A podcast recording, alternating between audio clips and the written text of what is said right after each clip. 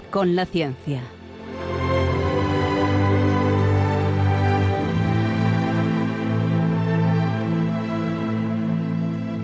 Dirigido por Javier Ángel Ramírez.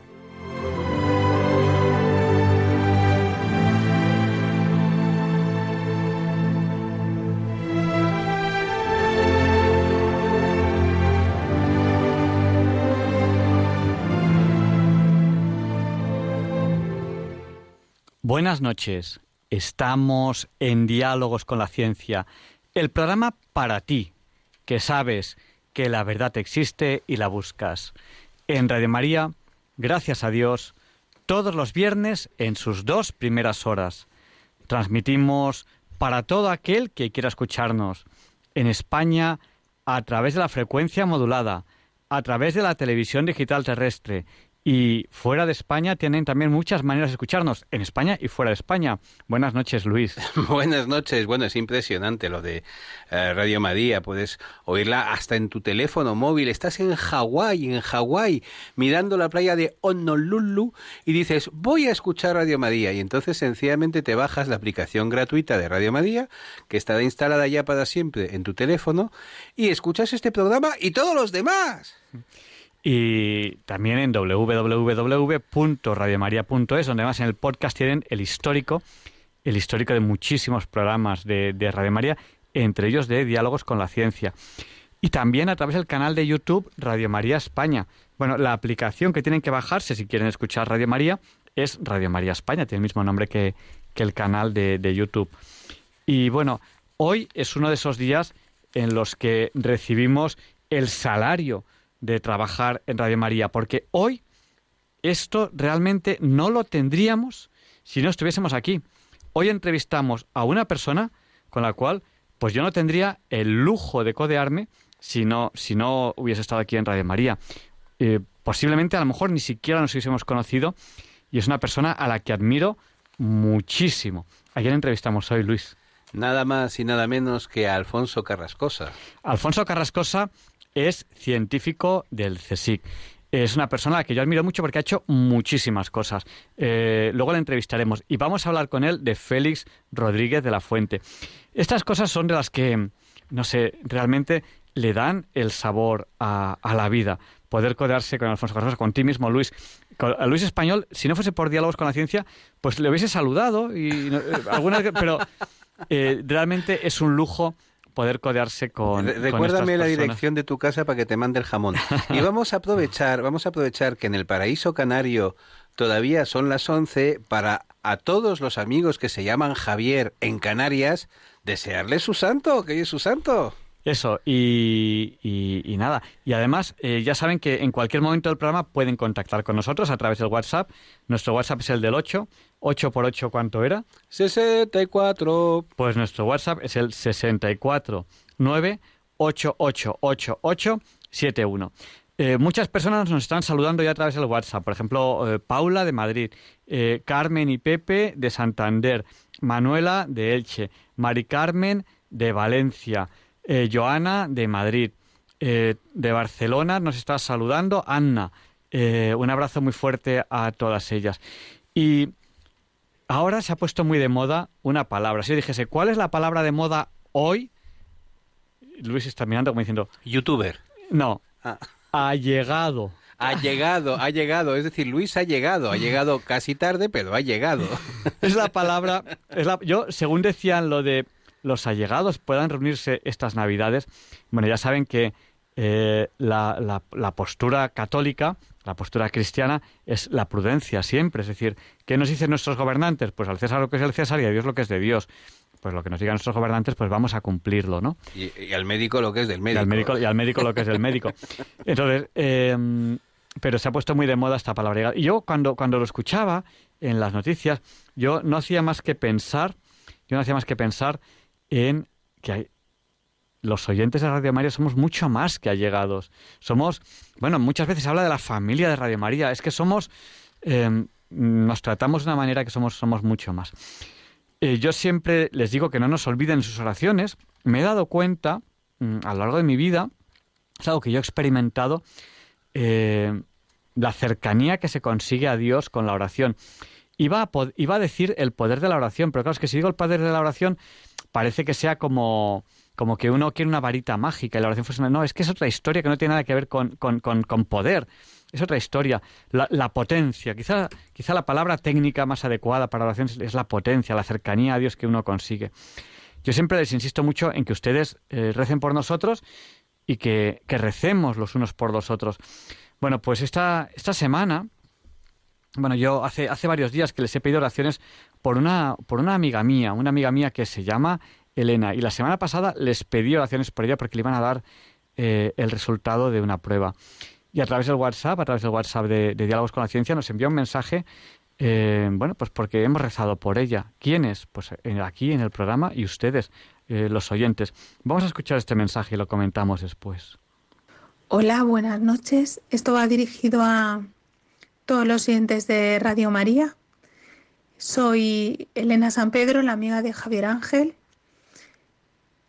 tengo 43 años y en junio fui diagnosticada de un cáncer de mama en estadio 3 del tumor con una dimensión de 7 centímetros.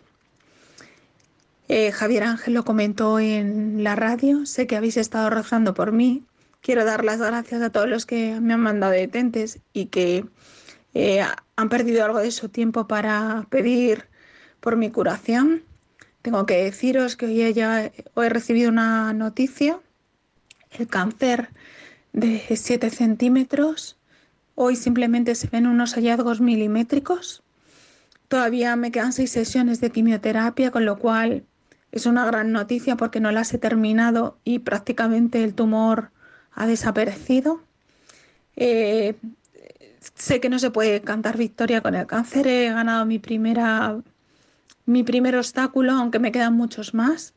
Y muchas ha sido gracias a, vuestras oraciones y a vuestros pensamientos hacia mí. Quiero dar, daros las gracias y pediros que sigáis orando por toda la gente que sufre en estos momentos, por el tema del COVID, por el tema de, eh, de la pobreza, que mucha gente que no tiene para comer, por los que están sufriendo por diversas enfermedades, también para la gente que sufre el cáncer, porque yo que lo he vivido en mis carnes, es una enfermedad durísima. Mi padre ha muerto hace dos años y medio también de cáncer y, y, es una enfermedad muy dura.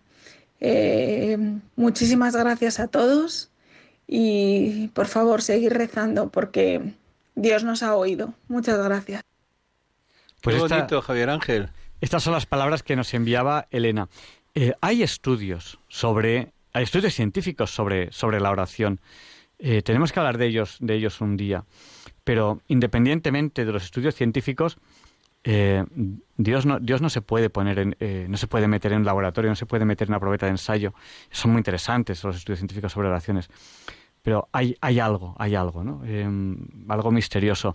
Para los que tenemos fe tenemos las ideas muy claras y para los que no tienen fe, muchos que no tienen fe se dan cuenta de que hay algo, hay algo. Hay que rezar por ellos y sobre todo además yo les tengo cierta envidia a los que no tienen fe porque ¿sabes qué pasa? Que ellos en el fondo como no tienen fe, no tienen conciencia de pecado, de, de, hacer el daño, ¿no? Sencillamente no tienen fe.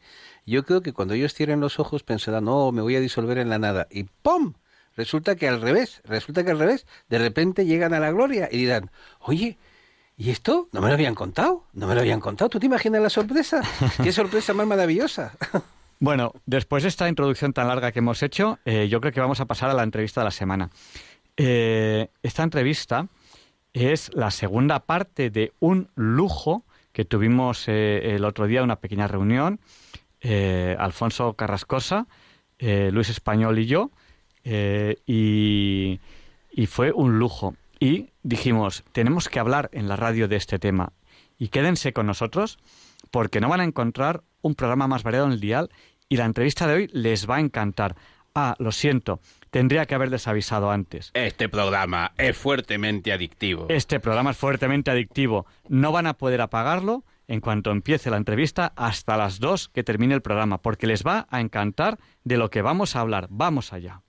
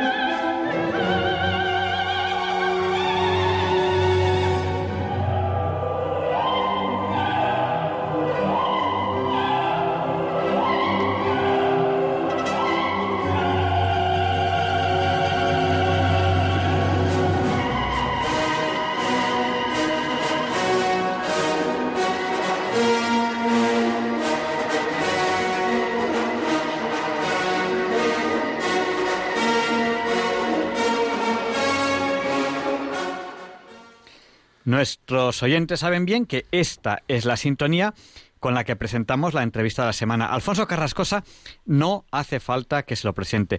Él es científico del CSIC, es habitual colaborador de Diálogos con la Ciencia, es una suerte eh, poder tenerlo como colaborador en el programa y ha hecho muchas cosas. Una de las que yo más admiro es que ha sido director de la revista Arbor, que es una de las revistas científicas más importantes que existen en España. Eh, buenas noches, Alfonso. ¿Qué tal? Buenas noches, Javier Ángel. Buenas noches, Alfonso. Buenas noches, Luis. Es un lujazo tenerte hoy aquí en directo, que además eh, colaboras muchísimo en el programa, te lo tenemos que agradecer de, antemano. Y hoy queríamos hablar de ti, o sea, queríamos hablar contigo de Félix Rodríguez de la Fuente. ¡Wow, wow, wow! Bueno, en caso de Félix Rodríguez de la Fuente habría que decir ¡Au! Porque es el amigo del lobo. Efectivamente. Bueno, eh, ¿Cómo titularíamos esta entrevista? ¿Qué título le podríamos dar? Hombre, eh, yo pienso que es interesante titularla esta primera entrega, digamos. Ahora, ahora explicaremos lo que acabo de decir como, pues, eh, algo así como 40 años sin Félix, 50 eh, años con la enciclopedia Fauna. Antes de seguir, déjame que te felicite, Javier Ángel, aunque sea ya el día de después de San Francisco Javier, y deciros a los dos, a los dos, y para que lo sepan los oyentes, que el lujo es mío. ¿eh? El lujo es mío de que me dejéis eh, charlar un poco con vosotros y, hoy es un lujazo, ¿eh? porque dejarme hablar de, Félix Rodríguez de la Fuente, pues es dejarme hablar de una persona mm, importante. Yo no sé si para todos los oyentes conocida, pero 40 años después de fallecer, de fallecer en medio de una grabación, ¿eh? de una carrera de trineos, la más importante carrera de trineos del mundo, eh, culminando la serie canadiense del programa El Hombre y la Tierra, en Alaska, en Salt Lake, porque se cayó la avioneta en la que estaba haciendo la grabación, en la que iba a hacer la grabación, el día de su cumpleaños. Félix nació el 14 de marzo de 1928 y, y la avioneta se cayó el 14 de marzo de eh, el año 1980, con 52 años que tenía Félix, segando mm, la vida de eh, el más importante divulgador científico de la historia de España y uno de los más importantes divulgadores científicos eh, del mundo, del mundo que, que bueno pues que es perfectamente equiparable a, al comandante Cousteau o, a David Attenborough de, de, Inglaterra, ¿no? Entonces, mm, por lo tanto, si, si no os parece mal, convenimos en que esta charlita que vamos a tener ahora, pues la vamos a llamar 40 años sin Félix, 50 años con Fauna. Sí, yo creo que, que, que es el título más adecuado. De alguna manera, mm, este año, en el 2020, eh, se celebran estas efemérides, ¿no? Son, son dos efemérides que a mí, a mí personalmente me parecen importantísimas. Luego veremos quién, o sea, tenemos que ver quién es Félix y, y qué es fauna, pues, ¿no? ¿Por, dónde empezamos? Pues mira, yo, yo empezaría, mm, si os parece, eh, intentando, intentando repasar someramente la biografía de Félix, cosa muy difícil en, en, en breve, ¿no? Tengo que decir que, eh, bueno, sobre todo para los oyentes, ¿no? En este, en este 2020 se han efectuado ya ¿eh? un conjunto de, homenajes en honor a Félix de la Fuente. Eh, los oyentes tienen colgados, por ejemplo, en televisión un par de un par de programas muy interesantes. Uno de ellos, por sorprendente que pueda parecer, de Iker Jiménez, Cuarto Milenio, eh, en el que se habla de Félix, porque Iker es un, es un forofo de, de Félix, eh, y, se habla de bueno, un poco en torno a su muerte, un poco eh, de cosas un poco... Yo quiero romper una lanza a favor de, de Iker Jiménez, porque algunos de sus programas son tremendamente interesantes. Son extraordinarios. Hizo un programa además de que ha hecho uno de Félix de la Fuente que es impresionante, ha hecho muchísimos muy buenos.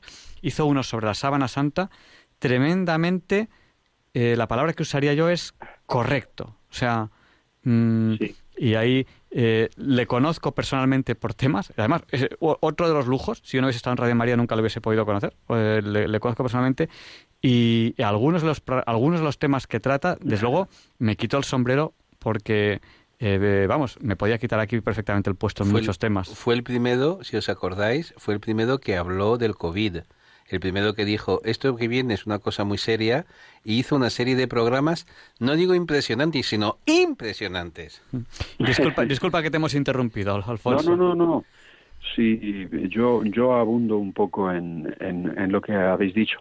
Una segunda entrega de importante homenaje a Félix eh, este año ha sido eh, una, una serie de programas, me parece que han sido cuatro, del famoso Fran de la jungla, ¿no? Que ha hecho unos programas muy simpáticos, así con su estilo y tal. Y luego en lo, en lo, en lo referente a... Eh, bueno, ha, habido multitud de, de, entrevistas en radio también en torno a Félix, pero yo destacaría, porque son los principales culpables de, de lo que luego apuntaré al final del programa, que estoy yo ahora haciendo, ¿no? que son eh, los homenajes eh, por escrito. O sea, ha habido la publicación de dos libros importantes ¿eh? que están a la venta y que, yo creo que y que quiera saber cosas de Félix, pues son más que interesantes. Uno, que lo ha hecho la hija, Odil Rodríguez de la Fuente, que se titula Félix, un hombre en la tierra, y el otro lo ha hecho el que es el más importante biógrafo de Félix, ¿no? que es un impresionante eh, periodista, además un, promotor del conservacionismo, un ambientalista, es el, fundador de la revista Kerkus, Benigno Varillas, ¿no? que es una nueva edición de su biografía.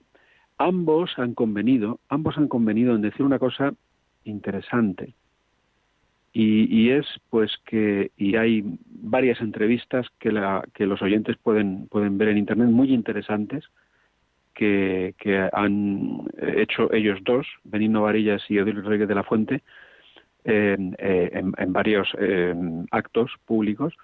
Y eh, han convenido digo en, algo interesante y en decir se puede decir algo de una manera muy simpática lo han presentado no todavía se puede decir algo más sobre Rodríguez de la Fuente que no se haya dicho entonces han dicho, pues sí, sí, se puede decir, y, siguen diciendo cosas. En el caso del libro de Odil, recoge su pensamiento expresado en los más de 350 programas en Radio Nacional que Félix hizo, titulado La aventura de la vida, y Benigno también eh, repasa su biografía, la completa, y profundiza también en el pensamiento de Félix, que él dice que no percibió la primera vez que hizo la biografía de Félix, que la hizo en 2010. La biografía de Benigno es la más científica que existe y la más documentada, porque la familia, Rodríguez de la Fuente, le abrió eh, el archivo personal de Félix, que es una verdadera maravilla, ¿no? Y, esto es un poco de resumen de, bueno, pues quiero decir, que nosotros nos sumamos a estos homenajes, ¿no? Y le vamos a dar un cariz novedoso que yo además quiero mm, transmitir por primera vez en público, por primera vez en público, he reservado esta primicia para, para Radio María, eh, por lo bien que me ha tratado siempre y porque, bueno, pues para mí ha sido muy importante colaborar con este programa, ¿no? Que es, eh, yo voy a mm, apuntar un poco una faceta, eh, también me sumo a ese, ¿se puede decir algo nuevo de Félix? Sí, y yo no voy a hablar de su pensamiento, yo lo que he hecho ha sido proyectar mi experiencia de científico, de más de 35 años eh, trabajando en investigación científica, sobre Félix. ¿eh? Yo me he hecho la pregunta, ¿Félix hizo algo que pudiera ser considerado investigación científica? Porque todo el mundo conviene en que es un gran divulgador. Yo me he atrevido a decir, ¿eh? creo que por primera vez eh, de Félix, que es el más importante divulgador científico de la historia de España, ¿eh? y lo repito, pero mm, yo no voy a, mm, aunque, ahora repasaremos someramente su actividad divulgativa y el impacto que supuso en la sociedad, eh, yo lo que estoy haciendo de novedoso, digamos, es intentar buscar la actividad científica que Félix desarrolló. Y ciertamente que la he encontrado que la he encontrado. Es una actividad científica, vamos a decir, mm, para que la gente nos entienda heterodoxa, eh, pero, pero, pero Félix fue un poco más allá de ser un divulgador con base científica, ¿no? Fue algo más allá. de eso. Eso, eso lo abordaré un poco al final de la entrevista, lo apuntaré porque luego, si me das permiso, Javier Ángel, pues eh, haré algunas intervenciones ya posteriores grabadas en las que explicaré un poco más al detalle eh, esta actividad que yo propongo eh, como científica del mayor divulgador de la historia de la ciencia en España. Sí, de, de hecho, esta entrevista va a tener esa, no sé si llamarle secuela de, después, que, va a ser que queremos hacer una, una, sección, una sección sobre, sobre este tema que, dure, pues, pues ya veremos cuántos programas, un poco iremos viendo sobre, sobre la marcha. Bueno, yo creo que es importantísimo lo que acabas de decir. Félix Rodríguez de la Fuente, el divulgador científico más importante de la historia de España. Yo creo que eso es importantísimo. Y además, además una persona eh, que ha sido científico en cuanto a que ha utilizado el método científico en muchas de sus investigaciones. Esto, esto que, nos acabas de decir, es primicia, o sea, se, ha investigado, eh, se, ha investigado muy poco, muy poco. A... Absolutamente, absolutamente. Te diré más. Eh, he hecho una especie como de recopilación de, eh, en relación a Félix, contestaciones a la pregunta esta que se hace Jesucristo: ¿Quién dice la gente que soy yo? Y luego le pregunta a los discípulos, ¿y vosotros quién decís que soy yo? Pues yo he dicho, bueno, ¿quién dice la gente que era Félix? ¿Eh? Y, y Félix, ¿quién dijo que era él? Entonces, ¿qué ha dicho la gente que fue Félix? Ya lo he dicho, un importante divulgador. Alguno, alguno como Joaquín Araujo, en 1990, en su breve pero extraordinaria eh, biografía de Félix, un colaborador suyo, Joaquín Araujo, un importante naturalista y un hombre cultísimo y un hombre que, bueno que tiene un currículum absolutamente apabullante que yo no le llego ni a la altura de, de, los zapatos a Joaquín Araujo en cuanto a, a, currículum naturalista pues se atreve a decir que es un naturalista que es un concepto bueno que ya va un poquito más allá de divulgador Benigno que hace un estudio como digo muy pormenorizado de su biografía no llega a mm, decir explícitamente ¿eh? que Félix fue.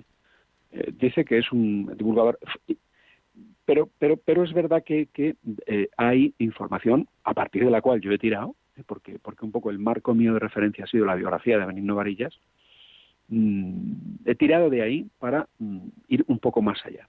Y como digo, no tanto en el pensamiento como en la actividad. Y no tanto en la actividad divulgadora, que está muy estudiada, me estoy acordando ahora de otro amigo mío, Juan Carlos Tabernero, que es profesor de la Autónoma de Barcelona, que ha hecho estudios importantes sobre, por ejemplo, pues la filmografía de Félix, desde el punto de vista técnico, ¿no? Porque todo el mundo sabe que hizo, pues, eh, pues 400 o 500 programas de televisión eh, documentales eh, que, bueno, antes de que se me olvide quería decir que Félix, por sorprendente que pueda parecer, por sorprendente que pueda parecer, en los más de 300 y pico programas de la aventura de la vida y casi 500 programas de radio. Pero, pero, ojo, ojo, en, eh, en sus otros tantos 500 programas de, de televisión, jamás escribió una hoja, los, jamás escribió un guion. Era absolutamente espontáneo. Este es otro fenómeno de Félix que no se ha estudiado en profundidad, su capacidad filológica. ¿eh? No escribía los guiones. Es decir, que cuando le vemos en el hombre de la tierra hablar, no estaba escrito. Y cuando le vemos, eh, cuando le escuchamos, por cierto, Televisión Española ha hecho el homenaje más importante, digamos, documentalmente hablando, que es colgar de la web de RTV todos los programas de radio y todos los programas de televisión que hizo. Félix está considerado el comunicador de televisión española más importante de todos los tiempos. ¿eh? Este premio ya se lo dieron, ¿no? Entonces, decía, eh, Joaquín Araujo le llama naturalista, pero sin embargo hay también importantes científicos que dicen que fue científico. ¿eh? Por ejemplo, me estoy acordando del padre de Atapuerca, Emiliano Aguirre. Emiliano Aguirre, en unas declaraciones, dijo que Félix hizo actividad científica. Lo dice tal cual. Pero hay uno, que es un veterinario, poco conocido pero famosísimo, que se llamó Carlos Luis de Cuenca y González de Ocampo, que dijo sin ningún tipo de ambajes que Félix fue un científico. Pero no solo eso, para sorpresa de nuestros oyentes, este mm, profesor ¿eh? Eh, de Cuenca y González de Campo le contrató como profesor a Félix en la Facultad Veterinaria. Félix dio clase un año ¿eh? en la Universidad Complutense de Madrid. Es decir que, y claro, yo de estas declaraciones me he servido también, aparte de proyectar mi experiencia sobre Félix, porque yo sé lo que es hacer investigación científica, o sea, llevo 35 años haciéndolo, y sé rastrear en la actividad de alguien si es o no actividad científica, por todo esto me ha valido para lo que será pues las, las entregas que haremos. Intentaré que, mm, que se hagan durante, durante este 2020 que queda. Y en todo caso me meteré un poco en el 2021, pero tampoco van a ser muchas. ¿eh? Y, y, bueno, yo ya, yo ya apunto que voy a intentar que sean entretenidas, porque, porque de eso de eso se trata también un poco, ¿no? Y que sean, pues que se, que se escuchen y que no sean un plomo, sino que la gente, pues, eh, pues tenga cierto interés al escucharlas. Eh, unas facetas que estamos descubriendo muy interesantes. Hay mucho que contar. Es que eh, podríamos estar todo el programa simplemente con una pequeña etapa de, su vida. sí. Pero además tú escribes mucho sobre católicos y científicos. Y yo Quería preguntarte algo muy directo y, que desde mi punto de vista también es muy desconocido. Espiritualmente, ¿qué podríamos decir de Félix? ¿Cuál es su faceta espiritual? Pues mira, yo, mm, yo me voy a apoyar en algo que le he oído decir a Odil, eh, a su hija, porque esta pregunta se le hicieron a ella eh, en una, en una entrevista, en una de las muchísimas entrevistas, por cierto. Odil es una persona aparte de, aparte de guapísima, encantadora, amabilísima y que está haciendo una labor impresionante eh, profundizando sobre el legado que, dejó su padre, que ahora repasaremos brevísimamente su vida. Y ella dijo que, porque le preguntaron, ¿no? Pero bueno, entonces tu padre era religioso, tu padre era... Y ella dijo, mi padre era un hombre abierto a la trascendencia. ¿Mm? Mi padre era un hombre que consideraba lo espiritual como algo importante. ¿Vale? Y yo añado, yo añado, y era un hombre de formación católica, sociológicamente católico, porque Félix nace en el 28 ¿eh? y fallece en el 80, y bueno, pues, pues estamos todavía, digamos así, en la España católica. No tiene nada que ver Félix con el nacionalcatolicismo, como, como ideología, ¿eh? Ojo, porque para mí el nacionalcatolicismo es una ideología. Una cosa es el catolicismo y otra el nacionalcatolicismo. Él es un católico pero vamos a decir así también sincrético. Él coge elementos, eh, digamos, eh, de las espiritualidades, sobre todo está fascinado por la espiritualidad del hombre primitivo. ¿eh? Eso le fascina, le fascina completamente. ¿no? Pero en todo caso, quiero decir, y luego él tiene una formación católica. pero, pero no solamente por la España de la época, sino porque es que él, además, su padre, que era notario, y ahora ya entramos un poco en su vida, pues le lleva a colegios católicos. Y este aquí querido eh, Javier Ángel, queridísimo Luis Español, queridísimos oyentes, ¿eh? que Félix va a colegios de religiosos, a colegios de maristas, a colegios de corazonistas, y ahí hace su, su, su eh, enseñanza básica. Félix, el más importante divulgador científico de todos los tiempos, va a colegios religiosos, y no es un hombre que mentalmente esté tarado, ¿Cómo nos quieren hacer creer los levecistas? Que, si llevas a tu hijo a un colegio religioso, te quiero decir, o sea, lo, comento un poco, eh, de verdad, sin ánimo de ofender y sin ánimo de, de, soliviantar a nadie, pero es que nos están diciendo unas cosas que, son increíbles. Bueno, pues Félix es una especie de antídoto frente a esto. Dicho lo cual, bueno, pues no fue una especie, no fue un católico, vamos a decir así, extraordinariamente, pero él, él hace referencias continuas en sus entrevistas en sus escritos a su infancia, a las navidades, a lo que para él suponía las fiestas religiosas en su casa, participa en las procesiones de su pueblo eh, y cuando habla, pues, pues, pues, se le escapa muchas veces, muchas veces, hablar de Dios. Dice, de Félix es la famosa frase que dice, Dios perdona siempre, el hombre a veces, la naturaleza nunca. Esa frase es de Félix. Es una frase famosa. ¿eh? es, una, es una buenísima frase. ¿eh? Porque él, pues esa frase la dice Félix en, en varios de sus programas. Félix nace en el 28, eh, su padre es notario, nace en Poza de la Sal, en Burgos, y mm, se escolariza un poco tarde, porque su padre no era de la opinión de que... Entonces, él vive una infancia, como él dice, montaraz y, y, y, paleolítica, o sea, está en el campo, en un pueblo, y está y tiene un contacto con la naturaleza estrechísimo, ¿no? Entonces él eh, pues llega a los seis años y no, no se descolariza, se espera un año más. ¿Qué ocurre? Claro que ya nos metemos, ¿eh? él entonces es escolarizado y eh, mm, eh, acaece la desgracia del inicio de la guerra civil. Con lo cual, tres añitos más ¿eh? de destripar terrones por allí por el campo. Y resulta que, mm, por lo tanto, se escolariza después de la guerra civil. Todo ese tiempo a él le influye muchísimo, porque él es un hombre absolutamente libre. A continuación, a continuación empieza los estudios en internados religiosos.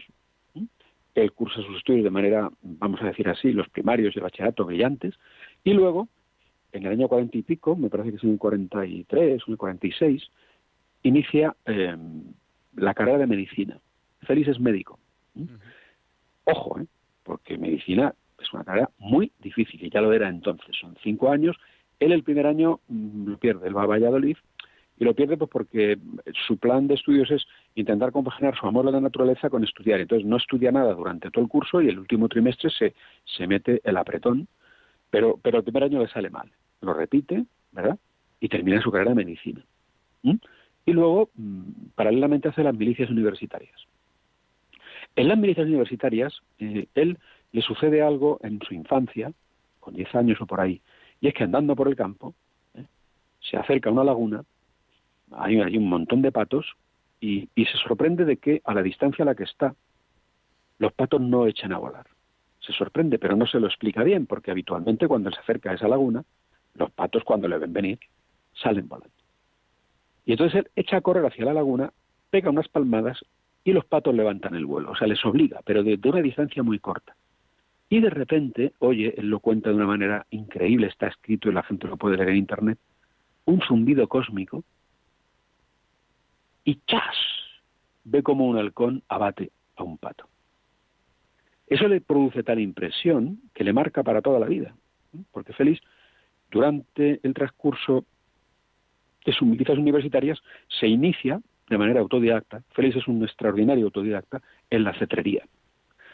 Y esto es tan fuerte, esto es tan fuerte que después de acabar la carrera, él viene a Madrid a especializarse en estomatología, que es decir, a especializarse en dentista. Se ha dicho que él se doctoró, él no llegó a hacer la tesis doctoral, lo que pasa es que a los médicos se les llama doctores y a él siempre se le ha llamado doctor Félix Rodríguez de la Fuente, pero él no llegó a doctorarse, a hacer la tesis doctoral, quiero decir, lo cual no significa, ni muchísimo menos que fuera un ignorante, porque médicos famosos naturalistas hay un porrón. Ahora hablaré de uno. Pero entonces eso le marca y entonces él se introduce en la cetrería y hace su primer su primera actividad científica es recuperar en los libros de cetrería y compendiar y hacer una revisión de todo lo que se ha hecho en cetrería, porque la cetrería se había abandonado en España. No había ningún cetrero en España. Y cuando Félix se aficiona a la cetrería, que es el arte de adiestrar aves rapaces para la caza. Esto es la cetrería. Halcones, azores, alcotanes, se suele empezar con un cernícalo, águilas, cazar con ellas. Cazar con ellas significa que las sueltas, abaten la presa y te la traen. Cuidado, ¿eh? Cuidado. Sin pegarles. O sea, Félix no es un domador, ahora lo veremos. Y sobre todo lo desarrollaré en futuros programas. ¿Eh? Félix es, un, una persona que conoce la psicología de los animales. La psicología que se llama etología.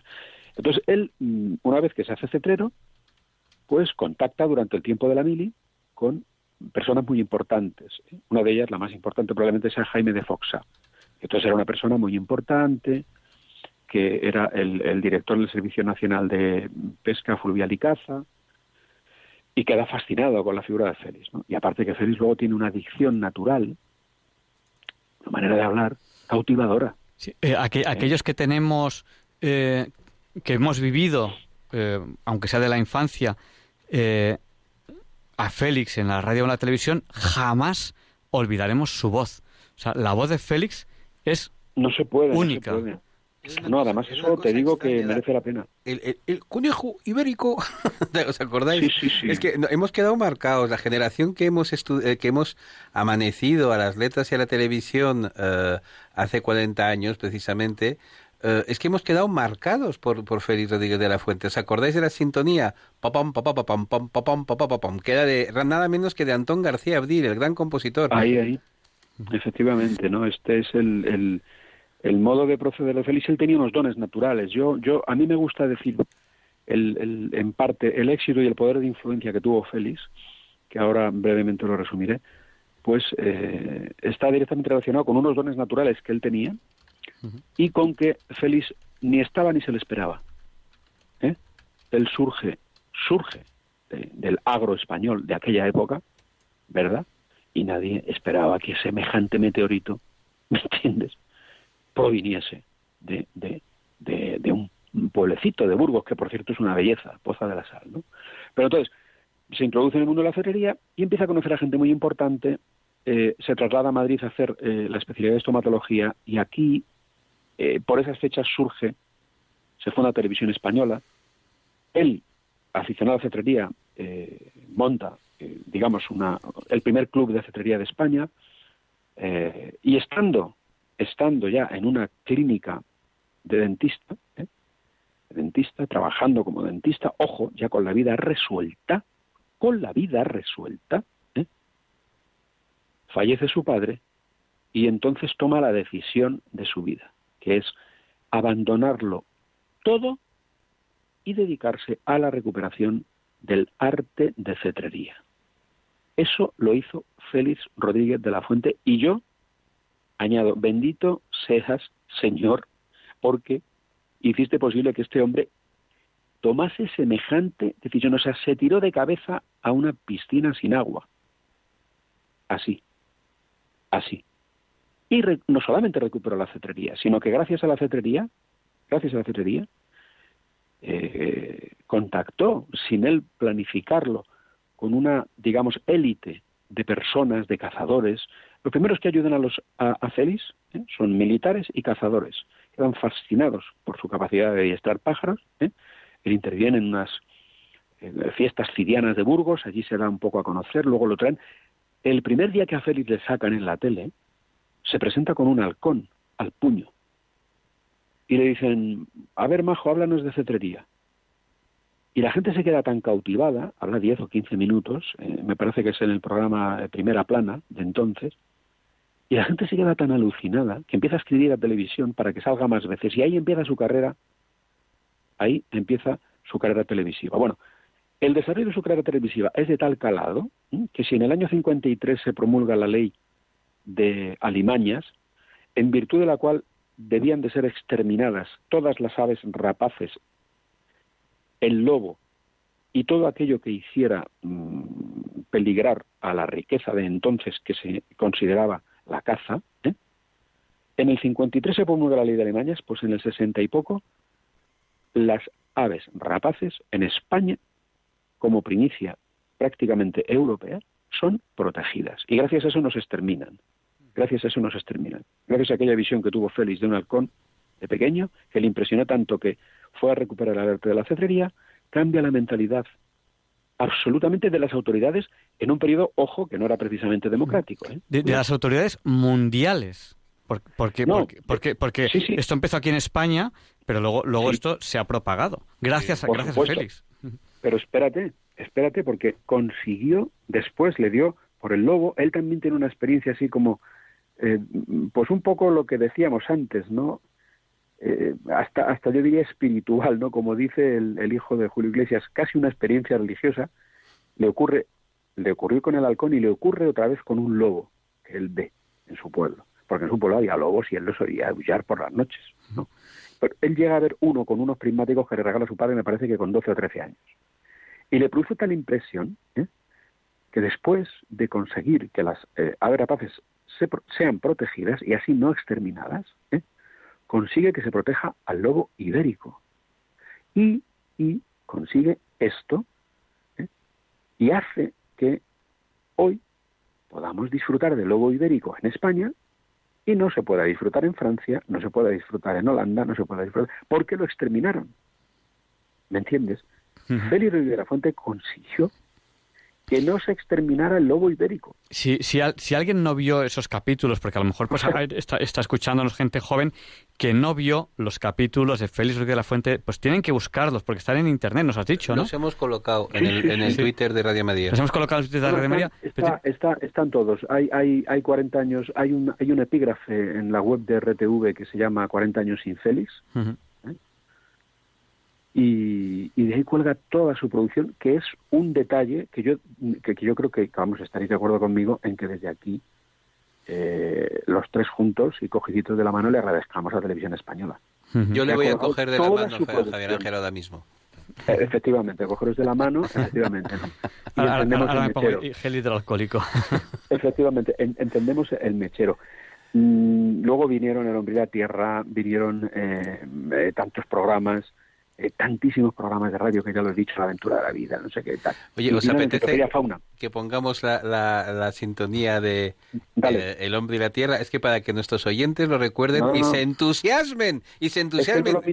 Es que, no es lo mismo hablar de ella que escucharla. ¿Verdad que sí? A ver, vamos a buscarla. ¿Dónde la tenemos? La tenemos aquí. A ver.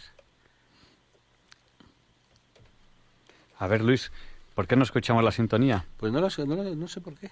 Ah, es que, he quitado, qué inteligente soy, he quitado el, has quitado el, sinodo. Oh, has, qué inteligente. Has quitado el sonido. Ahí.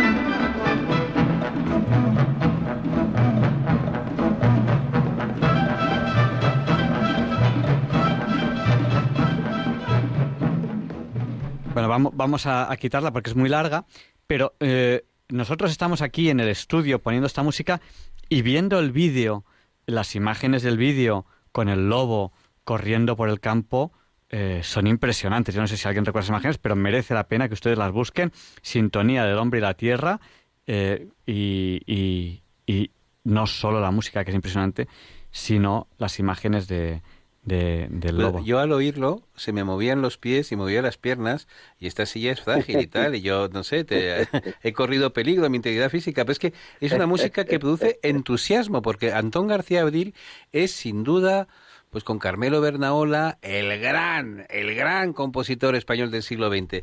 Y realmente eh, fue todo un lujo, porque como decía el profesor Carrascosa, es que hay que ver la capacidad de Félix para atraerlo mejor hacia él. Oye, eh, ¿os habéis dado cuenta que es la una menos cuarto?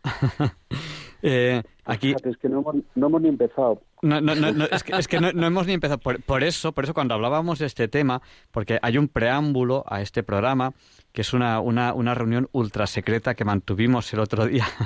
Efectivamente. que nos reunimos los tres pues a, a tomar algo de charlar eh, previo a este programa, que, ni siquiera sabíamos que íbamos a hacer este programa, pero hablando de cosas decimos, oye, ¿cómo es que no hay eh, en España un programa ahora que es, recordamos a nuestros oyentes, que el título de la entrevista de hoy es 40 años sin Félix, sin Félix de la, de la, sin Félix de la Fuente, y 50 años de la enciclopedia Fauna. O sea, ¿cómo es que no hay un programa que, y digo, pues nada, pues claro que lo hay, diálogos con la ciencia. Efectivamente. No, es verdad, eh, tienes un programa abierto y, y caben cosas que no necesariamente tienen que ser estrictamente confesionales, ¿no? Aunque, como digo, Félix no era una persona enemiga de la religión, ni muchísimo menos. ¿eh? Era un hombre creyente a su manera y de una formación católica indiscutible. Fauna es la enciclopedia de ciencias naturales más vendida de la historia de España y una de las más vendidas del mundo. ¿eh? la enciclopedia Fauna. Un fenómeno editorial sin precedentes. Millones de tomos, millones, traducida a 14 idiomas. la dirigió Félix Rodríguez de la Fuente. Le propusieron de una editorial dirigirla. Él, que conocía a varios eh, naturalistas profesionales, digamos, en la época, les ofreció la posibilidad de hacerla conjuntamente. Se negaron, porque de esto ya hablaré. Félix no fue una persona mm, muy querida por los científicos de su época, lamentablemente. Despertó muchísimas envidias en el eh, ámbito científico. España, el país de las envidias, estamos en lo de siempre. Es una, es una, locura curiosa la envidia. Estábamos comentando el otro día, la envidia los griegos consideraban que era una forma de locura, porque decían, el hecho de que tú sufras porque otro esté bien, ¿es pura locura?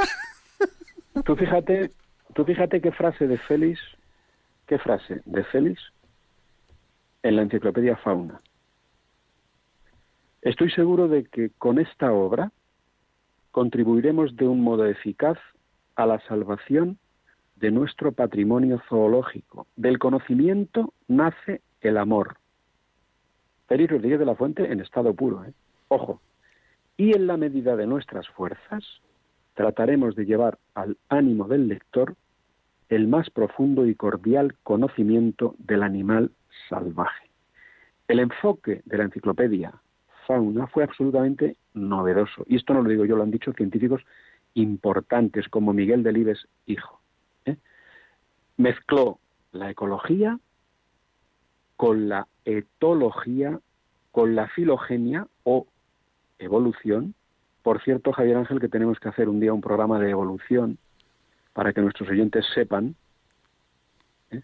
con argumentos, que el fenómeno de la evolución no es ni muchísimo menos contrario a la fe católica, que ya sé que lo habéis dicho cien mil veces, pero no por abundar eh, queda mal la cosa porque sigue habiendo, yo a veces percibo cortocircuitos en las cabezas de personas que no tienen por qué ocurrir, sobre todo en las cabezas de personas católicas. Félix no hizo solo la enciclopedia Fauna, pero tuvo la genialidad de rodearse de un eh, Cosme Morillo, de un Javier Castroviejo, de un Miguel Delibes, que fueron después naturalistas de primera línea, que uno dirigió Doñana. Perdón, Miguel Delibes y, y Javier Castro Viejo, los dos fueron, me parece, directores de Doñana. Pero es que tuvo ilustradores como José Chulalanda. Sí. Es decir, que es que fue, esto lo hizo feliz, pero así motu propio, de manera espontánea, y porque era un tío mm, listo, aparte de un santo varón, ¿eh? porque aguantó críticas, ¿eh? luego se le echaron al final de los días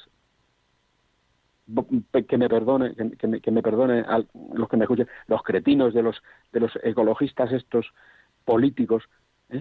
Tú fíjate que Félix no solamente protegió las aves rapaces no solamente consiguió que el lobo no se exterminara sino que fue crucial para la protección de los siguientes espacios naturales.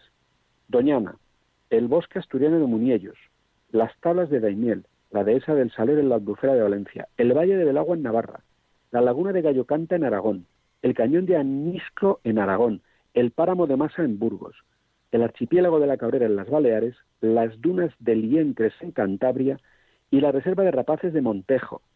Todos estos espacios naturales, Félix Rodríguez de la Fuente tuvo directa responsabilidad en su protección. ¿eh? O sea, fue sin duda alguna la persona que más ha contribuido en número a protección de espacios naturales, nuevamente, lo digo yo, Alfonso Carrascosa, de la historia de España. O sea, este tío directamente él fue presidente fundador eh, de ADENA, España. Desde allí lanzó lo que ahora parece muy moderno que se llama ciencia ciudadana. No, no, no, no, señores, esto se lo inventó Rodríguez de la Fuente. El Club de los Linces y luego hizo la Operación Quebrantahuesos, la Operación Halcón, la Operación Lince, los niños, los niños estaban diciendo, se metió en todas las escuelas de España ¿eh? a través de televisión escolar. Ahí fue donde se acuñó el nombre de Félix, el amigo de los animales. Todos los días había una televisión en las aulas españolas.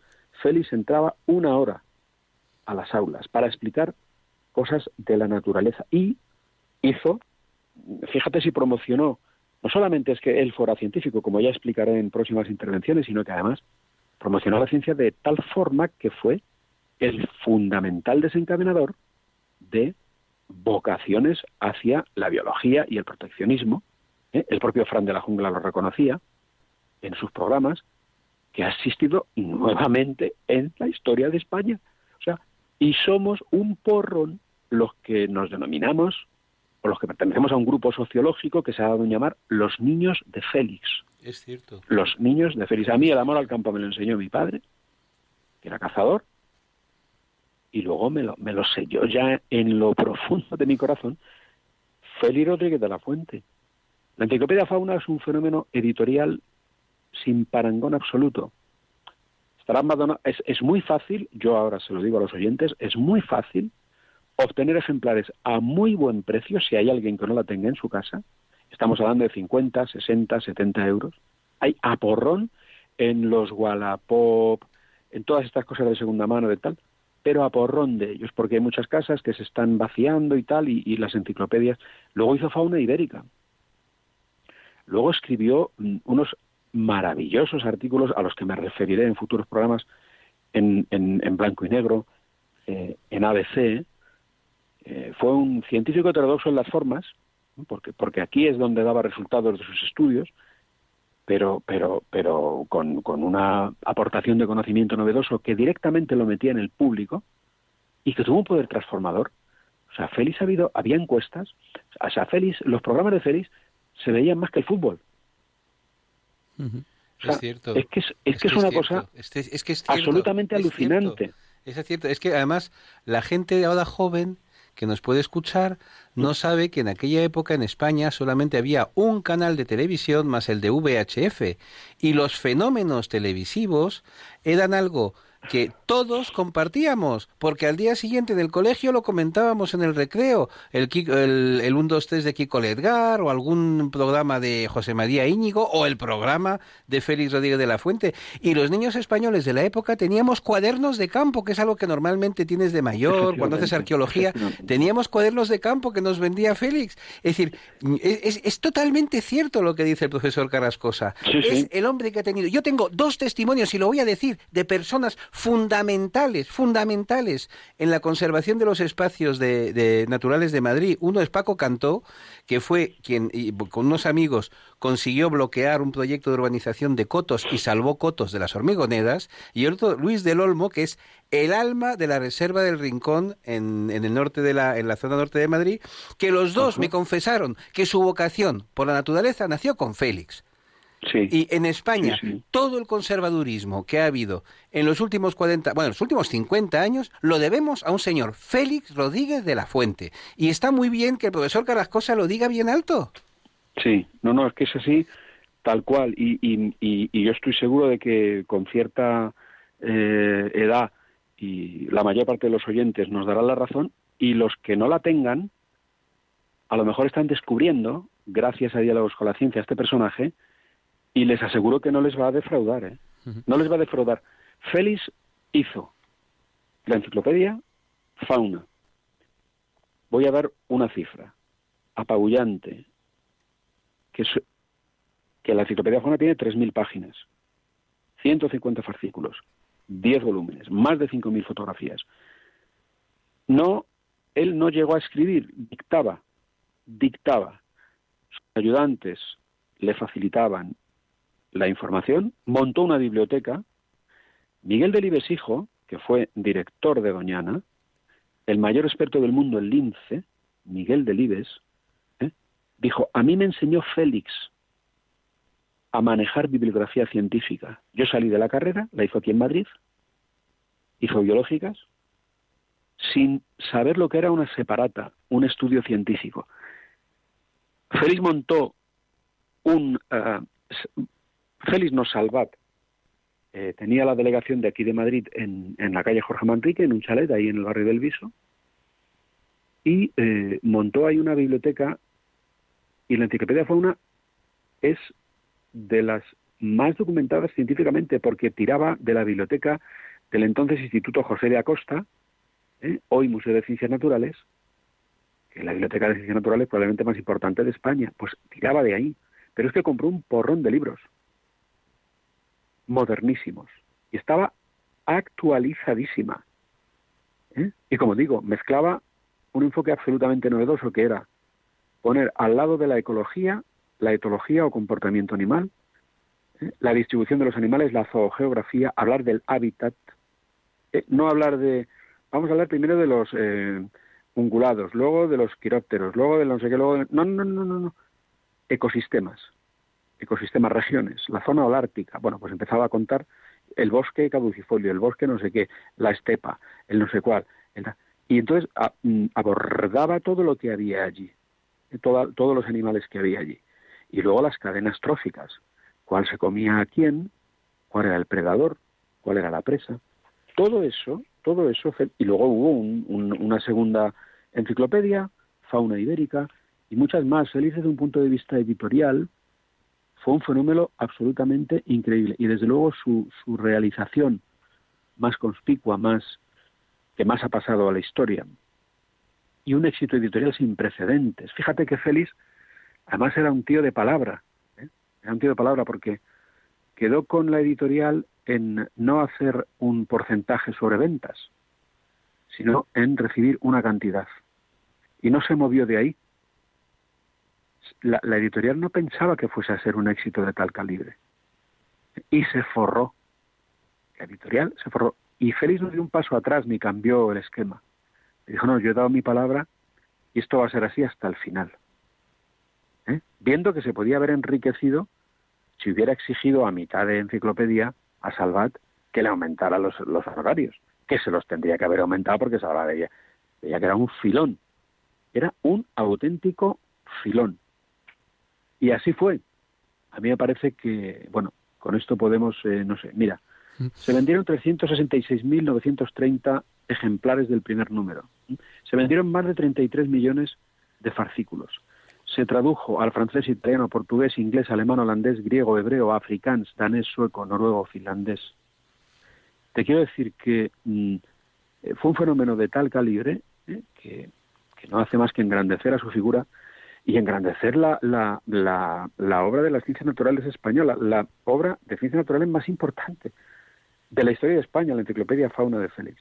De lo que estamos hablando aquí en Radio María, y, y, por mi parte, si no tenéis algo más que apuntar, yo creo que pues podemos dar por terminada esta charla y, dejar que los oyentes, si quieren preguntar algo, nos pregunten. Es que ya es la una menos unos segundos y vamos a abrir el micrófono a los oyentes.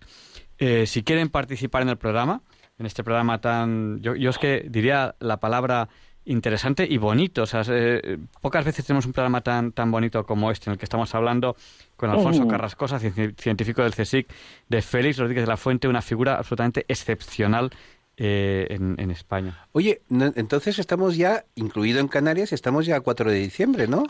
ahora, nos quedan todavía unos segundos. Es que yo creo que Santa Bárbara el 4 de diciembre es la fiesta de los artilleros, ¿no? Sí, sí, no me digas. Sí, hombre, y sí, Santa Bárbara cuando truena. Y de los, y de los ingenieros de minas. Y de los ingenieros de minas. Oye, tú pues pasas del de tu santo al de los ingenieros de minas. Oye, eh, estás siempre acaparando santos. Pues ahora ya sí, feliz Santa Bárbara a toda España. Y, al resto del mundo, aunque en, en, alguna parte del mundo todavía no. Y vamos a dar el micrófono a los oyentes, vamos a dar el teléfono. Cojan papel, cojan bolígrafo. Nuestro número, si quieren participar ahora en directo en el programa, es el 91 005 9419. Se lo repetimos una vez más, no más. Así que cojan papel y cojan bolígrafo. 91 005 9419. Alfonso, si te parece bien, mientras recibimos las primeras llamadas, bueno, ya es que ya tenemos una llamada, bueno, ya tenemos dos, es que nada, no, nada, vamos a dar paso a, a, las llamadas. Al ataque. Al ataque con ellas. Vamos a ver, vamos a ver. Buenas noches, ¿con quién hablamos? Hola, buenas noches.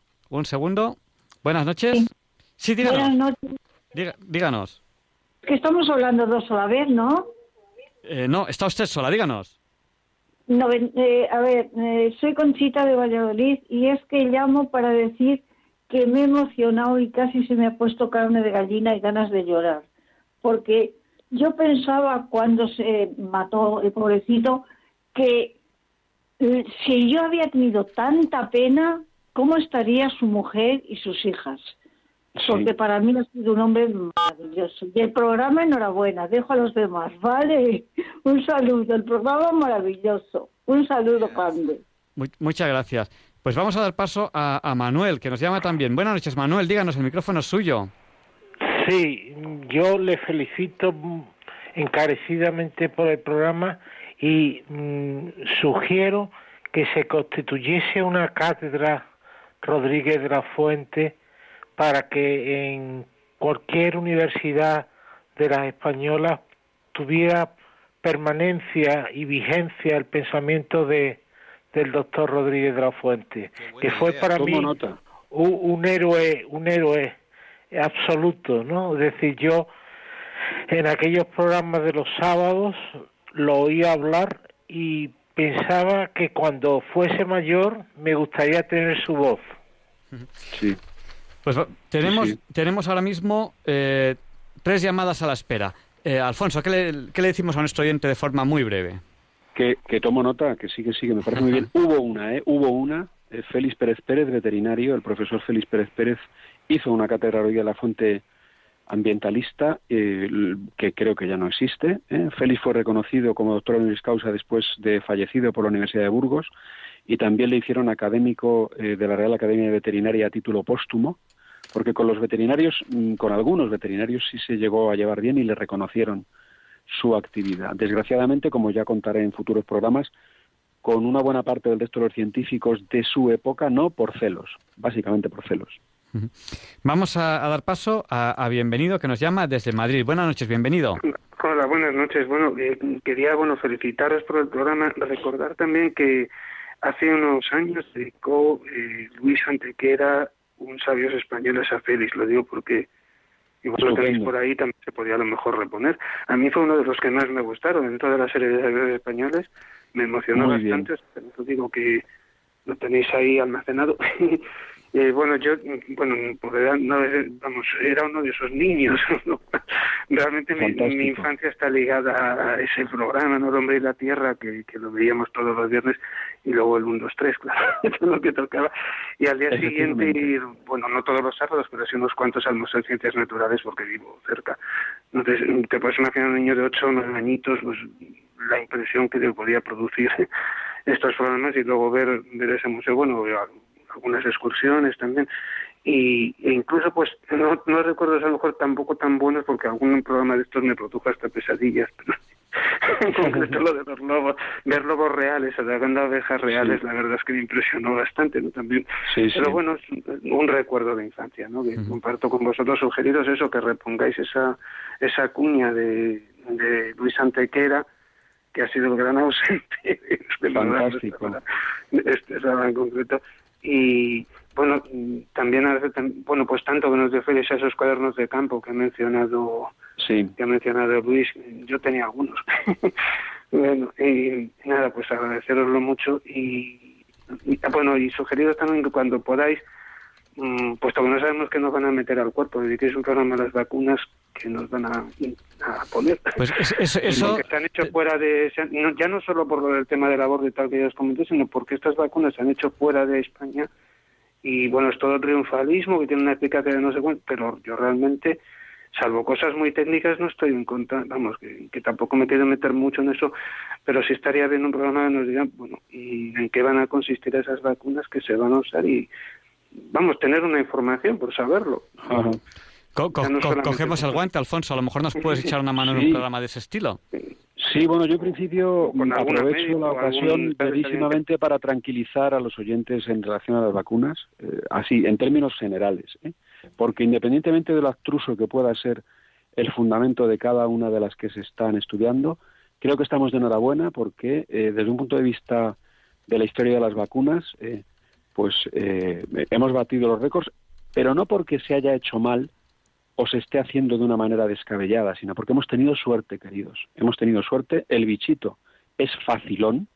¿eh? El bichito es de los fáciles, no como el del SIDA, por ejemplo, que todavía no tenemos vacuna. Este parece que es de los fáciles. Entonces, que la gente esté tranquila, Hay decenas de miles de personas que ya se han puesto las vacunas que ahora mismo todavía no se pueden ni vender. Y ha ido fenómeno. ¿eh? Las de las primeras que recibamos, pues bueno, luego estará por ver si nos inmunizan durante cuánto tiempo, etcétera. Pero esto ya el otro día en esta famosísima reunión, eh, en este cónclave que tuvimos español Javier Ángel y yo, pues hablamos de esto, hablamos de la posibilidad de hacer en algún momento un, programa dedicado a, ver la tipología de las vacunas y, a transmitir un poco eh, sosiego y tranquilidad y calma, porque porque lo que no podemos hacer es caer en la red de eh, la famosa moda esta progre antivacunas. ¿eh? O sea, no podemos demonizar a las farmacéuticas, no, no, vamos a ver, o sea, si hoy en día en España se alcanza la mayor longevidad del mundo después de Japón, ¿verdad? Pues mirar, ¿eh? uno de los ladrillos fundamentales de esa longevidad son las vacunas.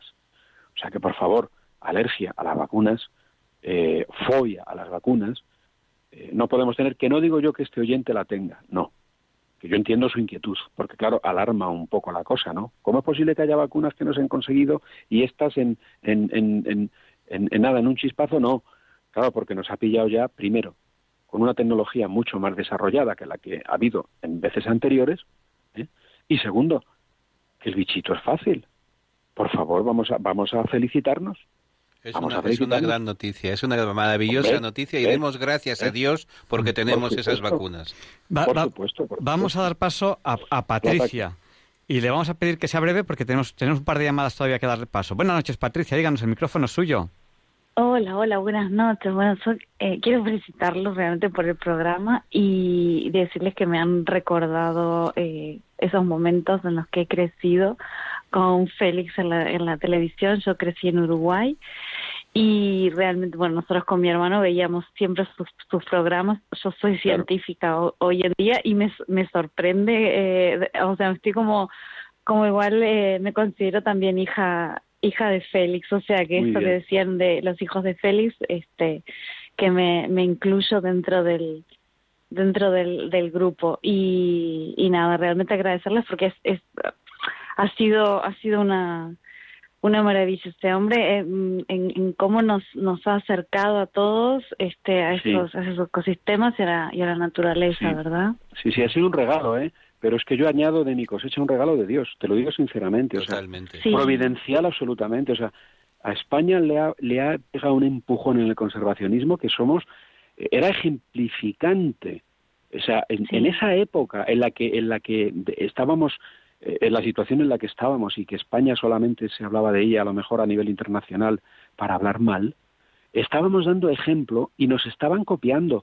Estábamos repoblando de buitres y quebrantahuesos Francia. Por favor, Luis Español. Por favor. Eso es tan cierto. Eso es tan es es alucinante.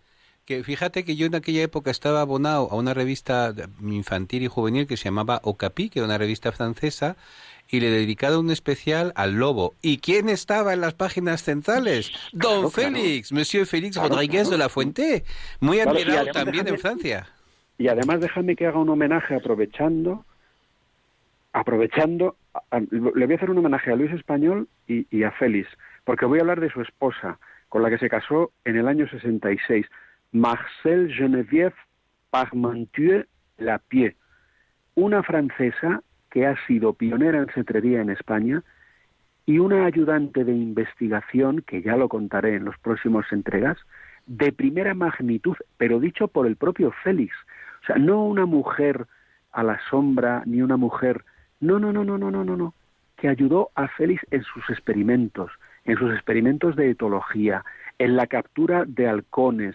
O sea, a Félix se le encomienda en el año, creo, 62 una misión, que es la de para congraciarse con la familia saudí porque se necesitaba petróleo en España, se le envía a Félix con dos halcones para regalárselos al rey saudí. La persona que coge esos halcones descolgándose, jugándose la vida en una silla por una corte rocoso es Marcel, que fue una experta en cetrería que además hizo avanzar enormemente, pionera en la inseminación artificial de aves y la cría en cautividad de aves rapaces en España. esta mujer que ojalá, ojalá y nos estuviera oyendo, la mando un beso desde aquí, que además de ser guapísima, es simpaticísima y está calladita ¿eh? y no reivindica nada. Yo sí que reivindico hacia ella y en homenaje también a nuestro querido garzón francés, ¿eh? pues también, eh, Marcel, un beso muy fuerte. Merci, merci beaucoup. Bueno, mu- muchas, gracias, mu- muchas gracias, Patricia. Y, y vamos a dar paso, si te parece bien, a la siguiente persona. Buenas noches, Patricia. Sí, claro, buenas noches. Buenas noches. Y damos paso a María Dolores. Le pedimos que sea breve, María Dolores, porque tenemos todavía va- varias llamadas que dar paso. Vale, muy bien, voy a ser breve.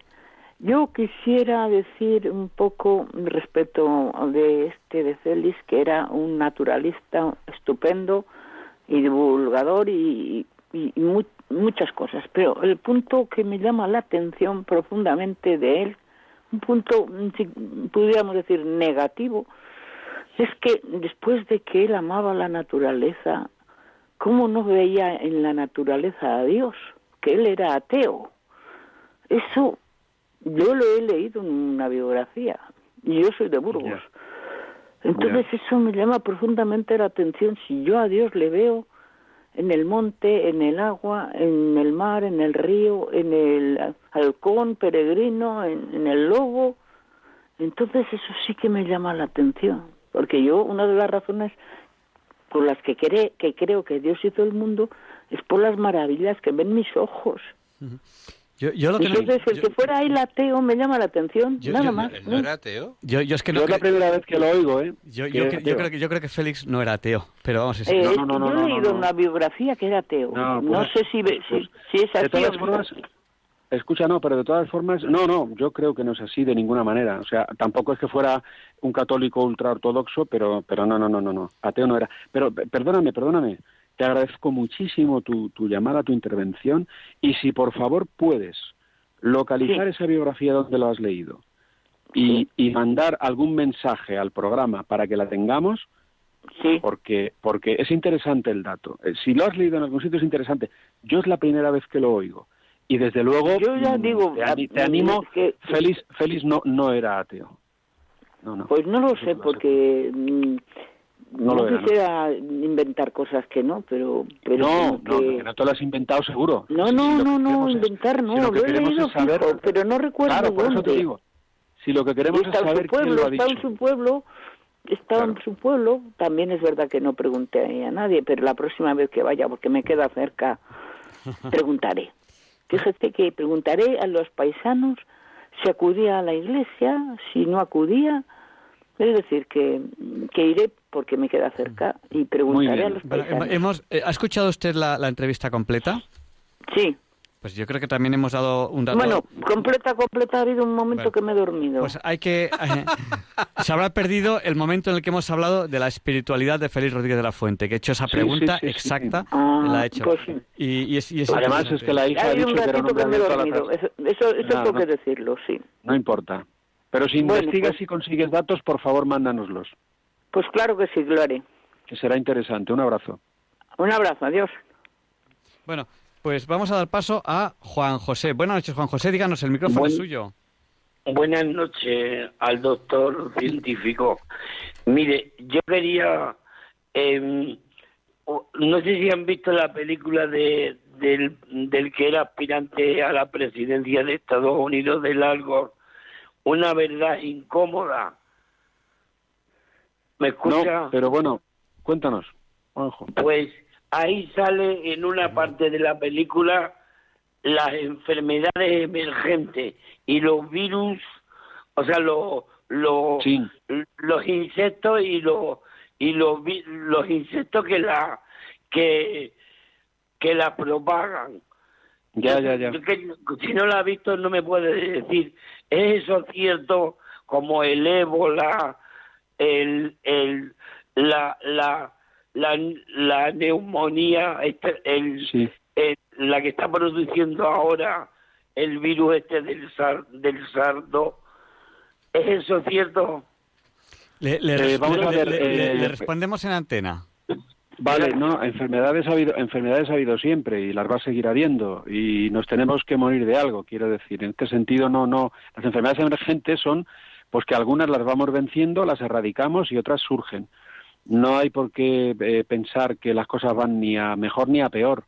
Eh, de toda la vida ha habido enfermedades, de toda la vida ha habido microbios, están ahí y ya está. Ahora ha saltado esta, luego saltará la otra, tendremos que seguir combatiendo.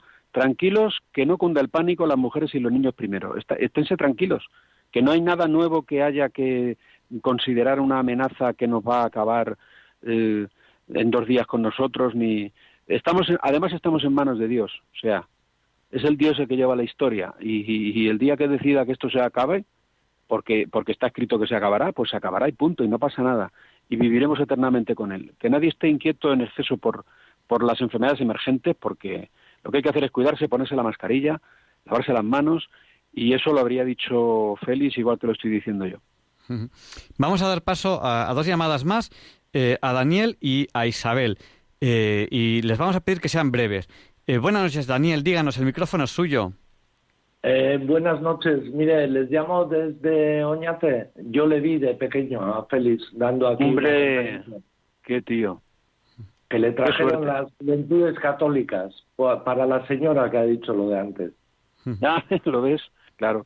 Y mire, eh, recuerdo, él, eh, tengo grabado en una cinta de cómo contaba que el rey de León le regaló a Fernán González el condado de Castilla por un halcón. Efectivamente. Muy eh, bien, tú estás bien pues, informado. Un poco de esperanza y nada más, para ser Muy bien. Pues muchísimas gracias, un abrazo muy fuerte, muy bien. Gracias, Daniel, buenas noches. Vamos a dar paso a la última llamada porque ya no tenemos más tiempo esta noche, que es Isabel, que nos llama desde Madrid. Nos encantaría seguir dando paso a llamadas, pero no nos da el tiempo porque es la, es la 1 18. Buenas noches, Isabel, el micrófono es suyo. buenas noches, es que no he parado de llamar y, estaba todo el rato comunicando. Estábamos a ah, tope. Sí, sí. A ver, yo quería hacer una, una, eh, una consulta a don Alfonso Carrascosa, que es el científico de CSIC, ¿verdad? Dime, sí. Sí. Sí, a ver, mi pregunta es la siguiente, es que como estaba hablando de las vacunas sobre del coronavirus, yo quiero decir lo siguiente, que nos dice que no tengamos miedo, eso quisiera yo, pero el problema es que, eh, según he escuchado a todos los científicos, esta vacuna no es como las demás, no son virus atenuados, sino que es una vacuna de material eh, nucleico, es decir, de RNA en este caso. Y eso es lo que nunca jamás en la vida se ha hecho y a mí me da miedo cómo reaccionará el organismo humano, porque no se ha probado nunca. Y esa es, eh, sí. No, pero te digo, no, no, como que no se ha probado. Claro que se ha probado perdona, perdona, perdona, perdona, perdona, en esta ocasión. Ya se han vacunado más de 50.000 personas y ha ido bien. A ver, a ver, a ver. Vamos a decir las cosas como son. O sea, quiero decir, no, no, no, se ha aprobado, no, no, perdona, o sea, se ha aprobado. Y por eso que se ha aprobado y se ha visto que es buenísima, que es eficacísima y que no hace daño alguno, ¿eh? el material genético... Vamos a ver, yo te voy a decir una cosa. Esta, ¿Cómo te llamas? Isabel.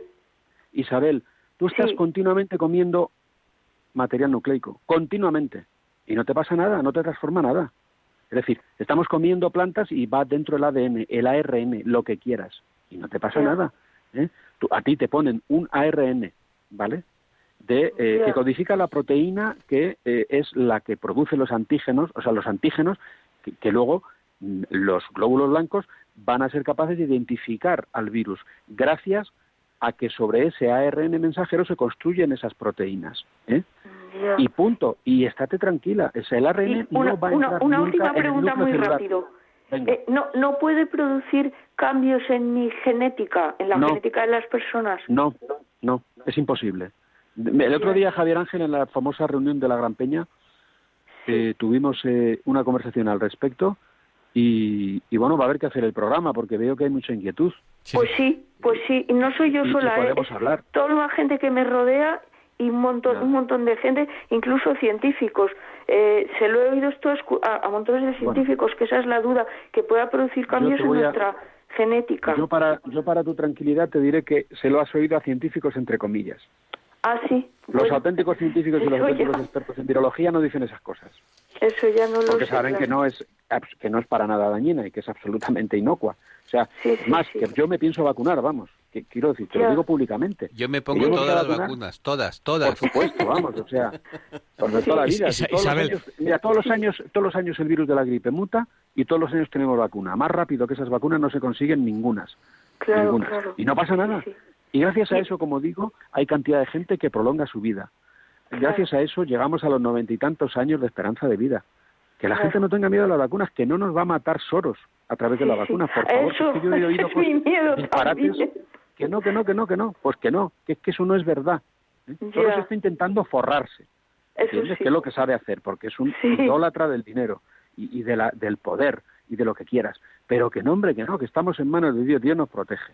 Sí, Y ya y está. una Y- luego permite también pandemias, pues porque, porque Claro. es necesario y porque las ha permitido siempre, pues para nuestra conversión y su mayor gloria, como decía aquel. Y como digo, porque de algo tenemos que morir. Porque Hombre, si no, no, nos morimos de sí, COVID, ya claro. no moriremos de algo, pero morirnos nos tenemos que morir. Claro, claro. Bueno, Pues, eh, lo que y estaba diciendo de un programa no sé qué de Gran Peña, eh, ¿podrían ponerlo? Porque No. si es de todo esto, es que no lo he entendido. No, algo ha- haremos- así. Lo pondremos. Isabel, haremos un programa especial específico sobre eh, el tema de vacunas porque sé que tienen inquietud. De momento, para que se queden tranquilos, diremos tranquilos, porque hemos hablado de este tema a fondo y no hay nada de qué preocuparse. Les avanzamos No. esto. No hay nada que preocuparse. Pero te- hay- haremos un programa específico sobre Hay esto. que añadir que Luis Pasteur, que era un excelente católico, estamos Mm. vivos gracias a él. Nosotros somos ya la cuarta generación de personas que han recibido vacunas. Nuestros Claro. padres han sido vacunados, nuestros cuatro abuelos han recibido vacunas y nosotros no estaríamos aquí, ninguno de los que estamos aquí, ni los de los que nos escuchan, si no fuera por las vacunas, que han cambiado la historia de la humanidad. Pues Por supuesto, y además, el mayor vacunólogo, la primera expedición de, de vacunación internacional la hizo un español eh, católico ferviente, el, Totalmente. doctor, el, el doctor Balmis. Balmis. Famoso Balmis. Que se celebraron hace dos años los 200 Claro. años de su muerte. ¡Viva Balmis! ¡Viva! Y viva España. Pues hoy, hoy hemos hablado de 40 años sin Félix, hemos hablado de Félix de la Fuente y de 50 años de fauna. Eh, muchísimas gracias, Alfonso. Y eh, eh, tenemos que seguir con el tema de Félix. Haremos una sección. Eh, Oye, esto ha pegado, un- esto, esto, esto ha sido un pepino, ¿eh? Porque eso- es la 1 y 20. y, y haremos, y haremos eh, un programa específico sobre vacunas en breve. En Muy breve. bien. Y, y tenemos que terminar ya porque tenemos que dar paso Un ya abrazo. a Y- y muchísimas dar- y gracias. dar las gracias a don Alfonso. Un abrazo. Much- muchísimas Ah, y gracias. y- y no, yo quería felicitar a Bárbara Rey, nada más. Ah, que es muy buena idea. Un abrazo, buenas Hasta luego. noches. Buenas noches. Buenas noches. Buenas Y, y Luis Antequera nos explica por qué hoy no es un día cualquiera. It's a lovely day today, and whatever you've got to do, I'd be so happy to be doing it with you. But if you've got something that must be done, and it can only be done by one, there is nothing more to say. Except it's a lovely day for saying it's a lovely day. No, Javier Ángel, no dilectos compañeros de Diálogos con la Ciencia, no, queridísimos oyentes de Radio María. Claro que no es un día cualquiera, ningún día es un día cualquiera y este 4 de diciembre que nos disponemos a comenzar ahora mismo, tampoco, porque en fecha tal, pero del año 656, en Basora, tiene lugar la batalla del Camello, en la que el cuarto califa Ali, primo y yerno de Mahoma, último de los cuatro califas llamados Rashidun u ortodoxos, en los que están de acuerdo todas las ramas del Islam, derrota a Aisha, la viuda de Mahoma, que pretendía reparar así el asesinato del tercer califa Uthman. La batalla se encuadra en el marco de la que se da en llamar la primera de las cuatro grandes fitnas, palabra árabe que significa separación, dispersión, una dispersión que tendrá lugar precisamente en la sucesión de Ali, disgregando el mundo islámico en dos grandes ramas irreconciliables. De un lado, los suníes, seguidores de Muawiyah I, de la familia de los Omeyas. De otro, los chiitas, seguidores de los hijos de Ali, Hassan y Hussein.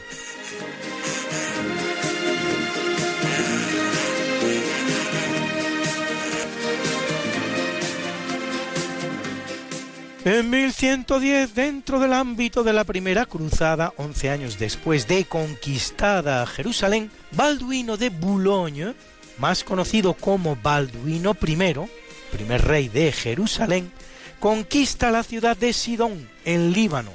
Previamente, Balduino ya había acrecentado sus posesiones con las conquistas de Arsif, Cesarea, Acre y después de Sidón todavía incorporará Tiro y la ribera de la Transjordania, llevando el reino a su máxima expresión.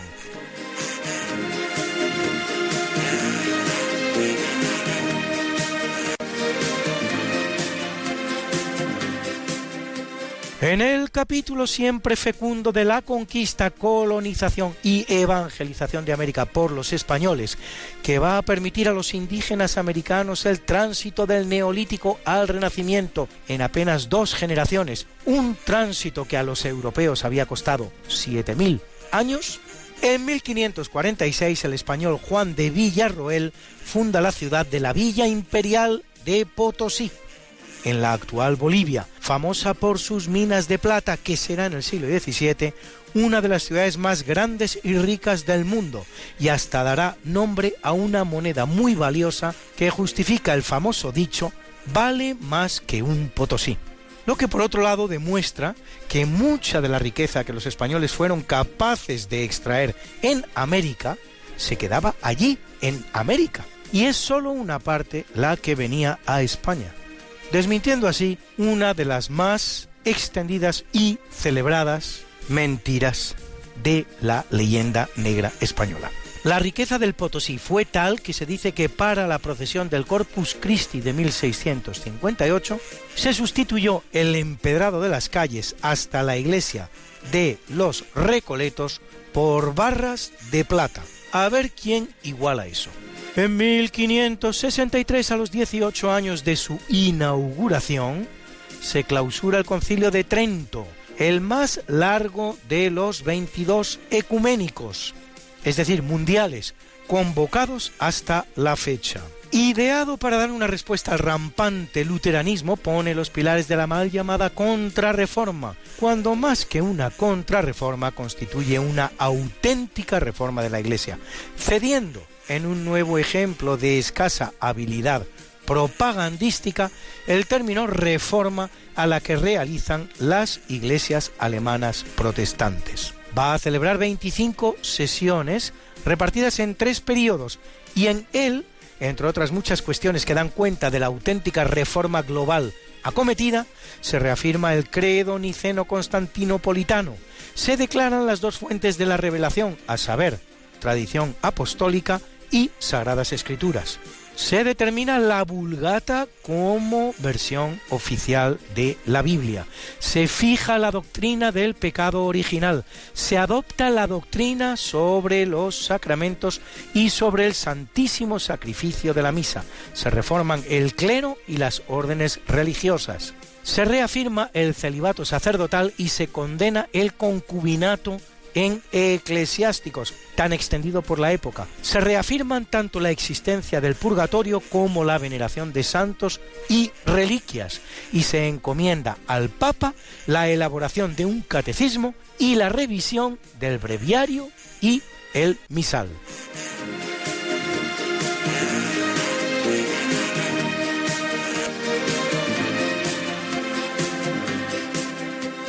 En 1639, el inglés Jeremiah Horrocks hace las primeras observaciones sobre el llamado tránsito de Venus, evento astronómico que acontece cuando el planeta pasa entre el Sol y la Tierra, análogo a los eclipses solares ocasionados por la Luna.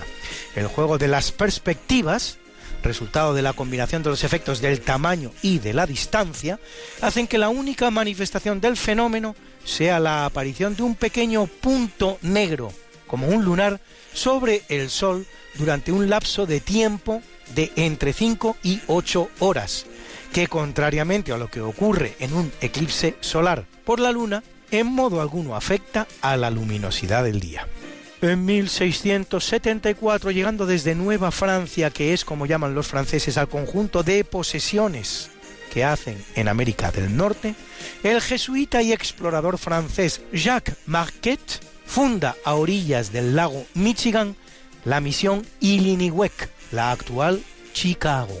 Junto con Louis Joliet, Marquette recorre y cartografía el río Mississippi, el cuarto más largo del mundo, río que, por cierto, descubriera y explorara 133 años antes que ellos, en 1541, el español Hernando de Soto, bautizándolo con el precioso nombre de Gran Río del Espíritu Santo. El proyecto de Nueva Francia va a conocer su fin en 1763, pero después los franceses seguirán intentando poner un pie en América, y así, también en fecha como la de hoy, pero de 1838, en el marco de la llamada Guerra de los Pasteles, así llamada porque todo empieza cuando unos oficiales mexicanos abandonan la posada del francés Remontel sin pagar la cuenta, una armada francesa toma Veracruz. Convengamos que son tiempos en los que declarar una guerra no es nada excesivamente complicado. ¿Cuántas se podrían haber declarado por unos pasteles en la casa de mis padres cuando apenas teníamos 8 o 10 años. A mí me hace pensar esta guerra también en la guerra de las naranjas que había tenido lugar entre España y Portugal 37 años antes, la cual apenas dura 18 días y no va a servir sino para poner fin a un viejo contencioso hispanoluso sobre la ciudad de Olivenza, que queda ya y para siempre en territorio español.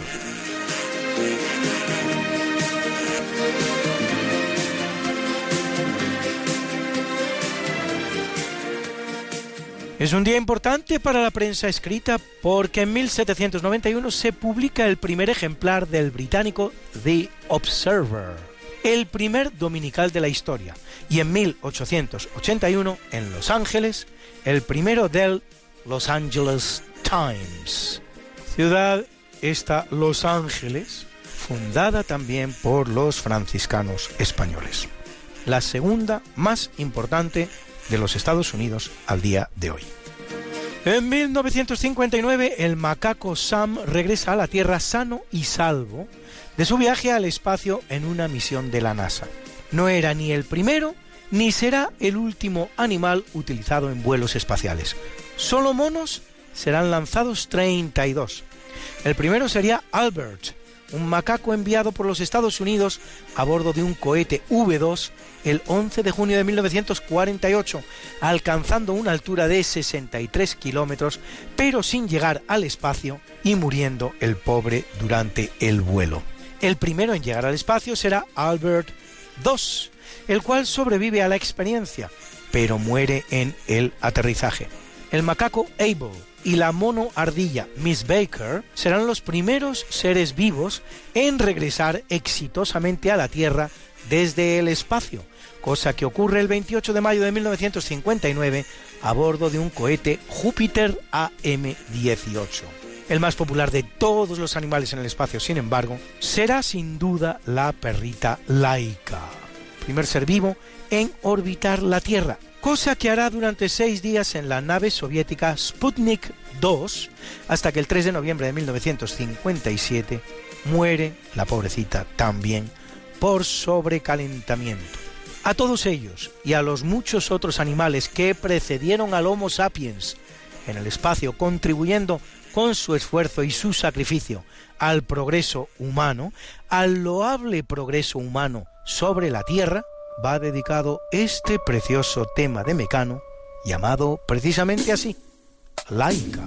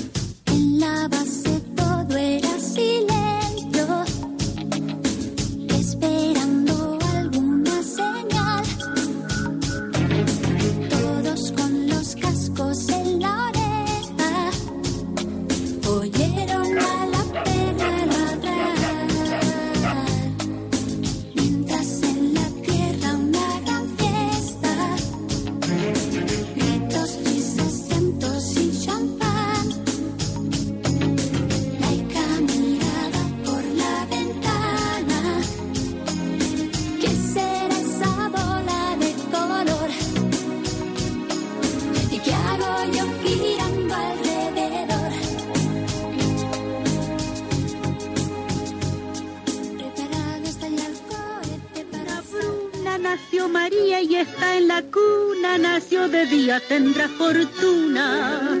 Bordará la madre su vestido largo y entrará a la fiesta con un traje blanco. Y será la reina cuando María cumpla 15 años. Te llamaremos Negra María, en. En el capítulo del natalicio nacen dos grandes cronistas, porque en 1512 lo hace Jerónimo Zurita, historiador español, autor de los Anales de la Corona de Aragón, que relatan la historia del reino desde su conquista por los árabes hasta prácticamente su muerte en 1580, con particular detenimiento en el reinado de Fernando II de Aragón, más conocido como Fernando el Católico, y en 1795 Thomas Carlyle, historiador británico y uno de los principales críticos sociales de la Inglaterra de la reina Victoria, un periodo de 61 años que marca el apogeo del poderío británico. Es curioso la cantidad de reinas que han tenido Inglaterra y el Reino Unido. María Tudor, Isabel Tudor, María Estuardo, Ana Estuardo, Victoria Hanover, Isabel Windsor. Podríamos incluir en esta lista a la reina de los nueve días, Juana Tudor, y la huella tan importante que dejan todas ellas en la historia del país. Luis, Luis, Luis. ¿Qué pasa, Mariate? ¿Les has recordado ya a nuestros oyentes lo de nuestro programa? Hija, qué susto, pues no, la verdad. Pues hay que hacerlo, Luis. Sí, amigos, porque todos los miércoles a las 5 de la mañana, Luis Antequera, que es mi marido y esta servidora, estamos de nuevo con ustedes contándoles más y más historia. Pero historia de la buena, con mayúscula. En el programa Esta no es una semana cualquiera. Y con la mejor música. Mariate, es que a esas horas no están despiertos muchos de nuestros oyentes. Pues para todos aquellos que tienen la mala costumbre de dormir por la noche, siempre pueden entrar en el podcast del programa. Esta no es una semana cualquiera. Acuérdense, esta no es una semana cualquiera. Y escucharlo a la hora a la que más les guste escuchar la radio. Pues ya lo saben, amigos, esta no es Una semana cualquiera. con Mariate Aragonés Y Luis Antequera.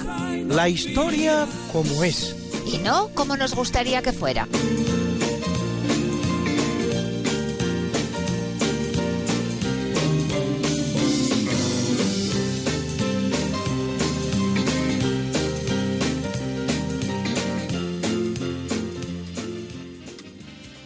En 1840 el que nace es Tashunkahuitco, traducible al español como caballo loco, jefe de los Sioux Oglala, que, apresado por el ejército norteamericano, será asesinado a bayonetazos por los soldados norteamericanos.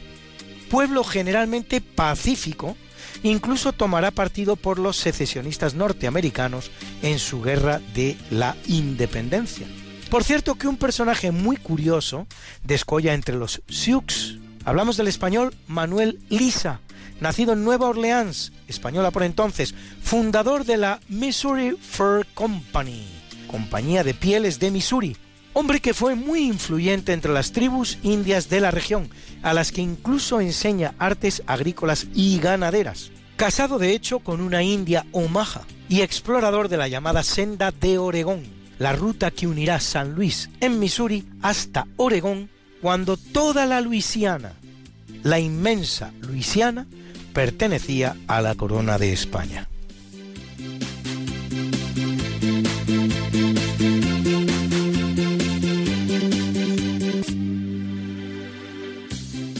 En 1875 nace en Praga el alemán Rainer Maria Rilke, autor de los sonetos a Orfeo o las cartas a un joven poeta, el más grande poeta, al decir de algunos, de la lengua alemana. El romántico Rilke busca en el mundo un lugar en el que descansar y recuperar la inspiración. lugar que va a hallar en la preciosa ciudad andaluza de Ronda, en cuyo Hotel Reina Victoria, existente todavía al día de hoy, se aloja y donde comienza a escribir, después de una severa crisis creativa, su obra cumbre, Las elegías de Duino.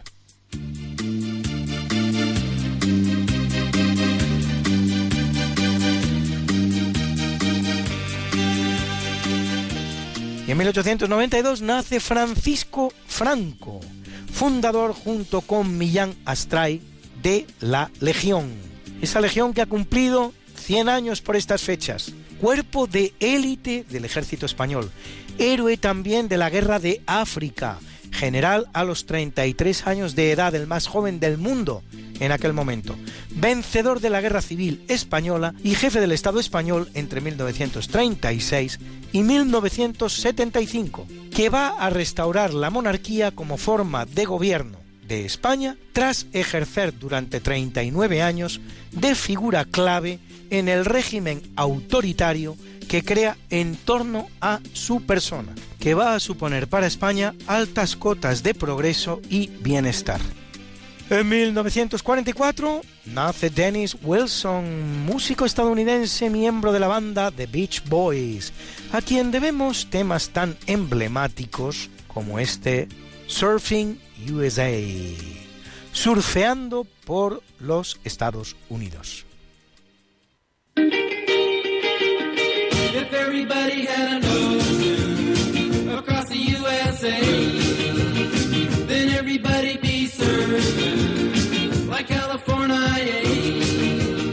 You see them wearing their baggies, Warachi sandals too, a bushy, bushy blonde surfing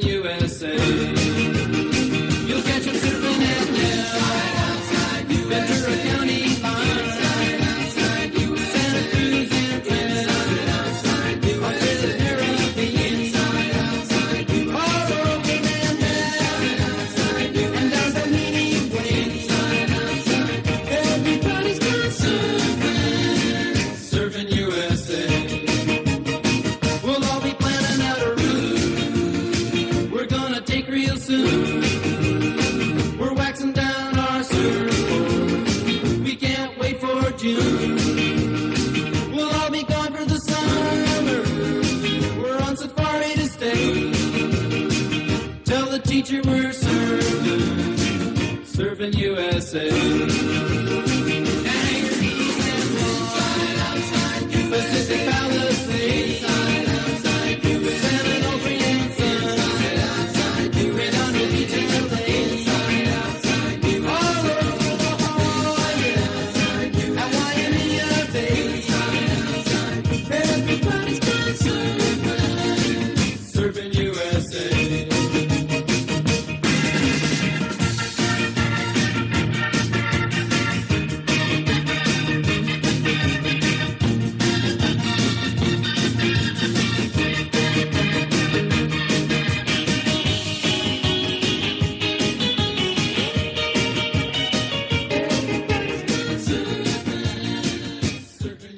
En 1951 nace el gran torero salmantino Julio Robles, elegante y sobrio como pocos, que sufrirá una terrible y desafortunada cogida, de resultas de la cual queda parapléjico hasta su muerte, ciertamente temprana, el 13 de agosto de 1990, a los 38 años de edad.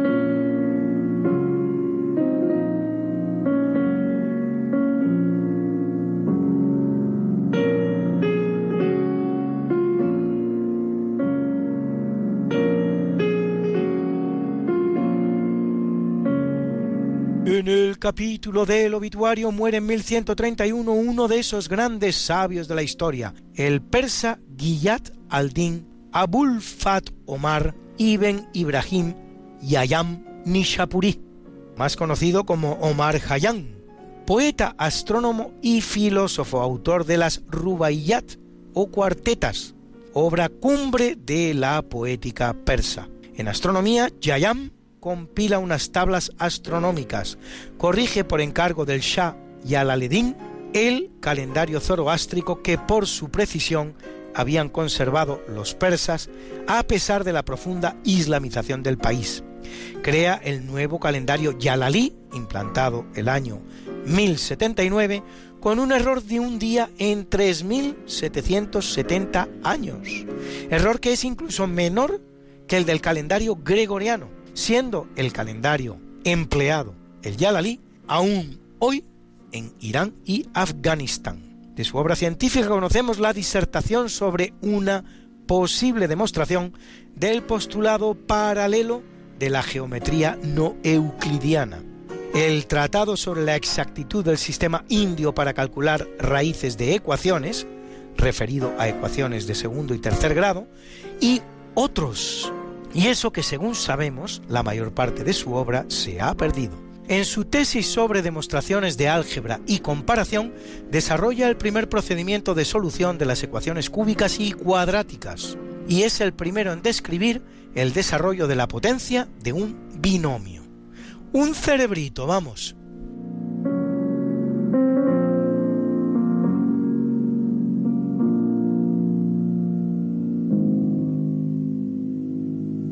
En 1642 muere el francés Armand Jean Duplessis, más conocido como Cardenal Richelieu, válido de Luis XIII de Francia, hábil político, forjador del sistema absolutista que sentará las bases del gran poderío francés del siglo XVII. En 1679 el filósofo empirista y tratadista político inglés Thomas Hobbes, autor de la importante obra El Leviatán o la esencia, forma y poderío de un Estado religioso y civil. Tratado de la separación Iglesia-Estado y autor de la célebre frase El hombre es un lobo para el hombre. Y en 1935 el que muere es el francés Charles Robert Richet, Nobel de Medicina 1913 por sus investigaciones sobre anafilaxia, definida como la reacción inmunitaria severa, generalizada, de rápida instalación y potencialmente mortal al contacto del organismo con una sustancia que le provoca alergia. Qué linda está la mañana en que vengo a saludarte. Venimos todos con gusto y placer a felicitarte el día en que tú naciste, nacieron todas las flores. En la pila del bautismo cantaron los ruiseñores. Ya viene amaneciendo, ya la luz del día nos dio. Levántate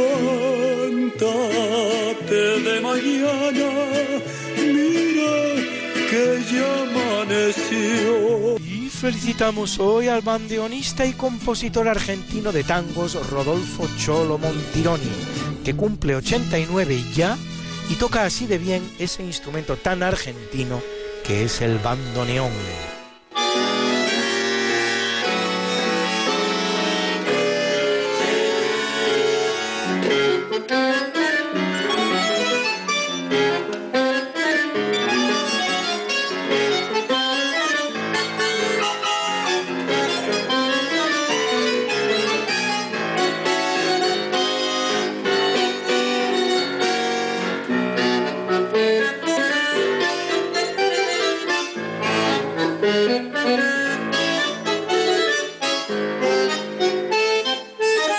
Guapa y simpática cantante española Karina, una de las grandes estrellas de la música española durante los 70 y los 80, que cumple 71, y al gran atleta ucraniano Sergei Bubka, que bate el récord de salto con pértiga en nada menos que 35 ocasiones, llevándola de 5.83 a 6.16.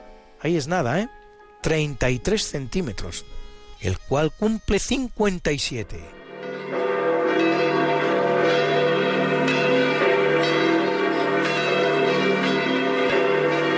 Y celebra la Iglesia Católica a Juan Damasceno, presbítero y doctor.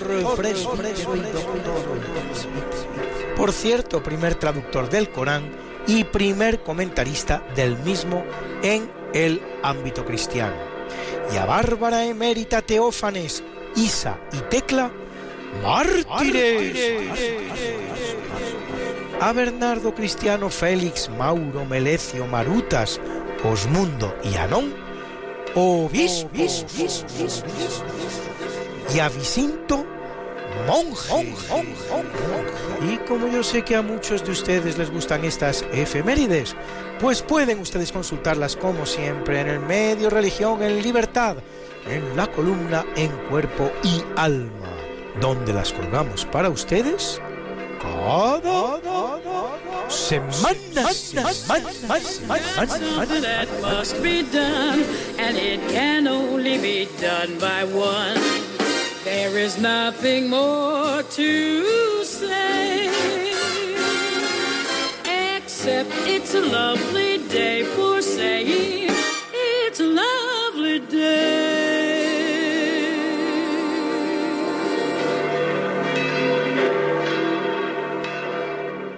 Pues muchísimas gracias, Luis Antequera, por esta sección de efemérides. Hoy no es un día cualquiera.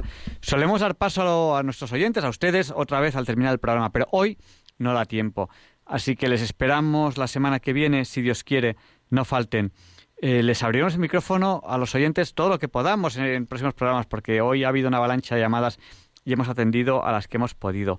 En el WhatsApp nos, nos están mostra- mostrando mucho interés por este programa que vamos a hacer sobre las vacunas.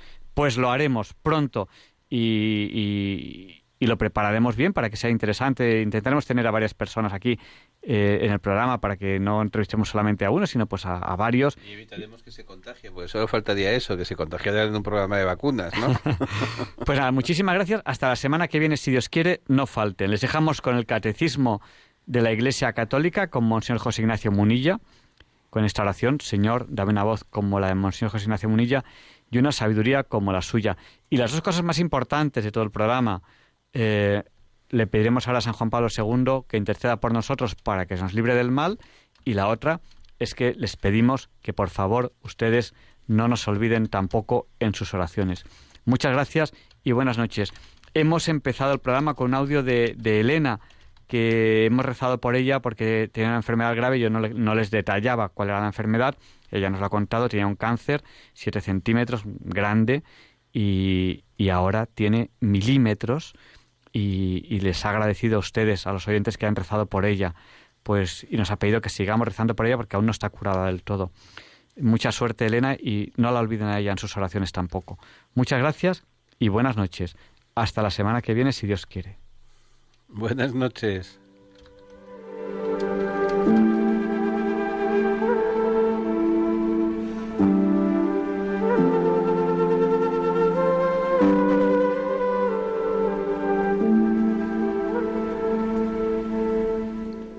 Y así concluye en Radio María el programa Diálogos con la Ciencia. Dirigido por Javier Ángel Ramírez.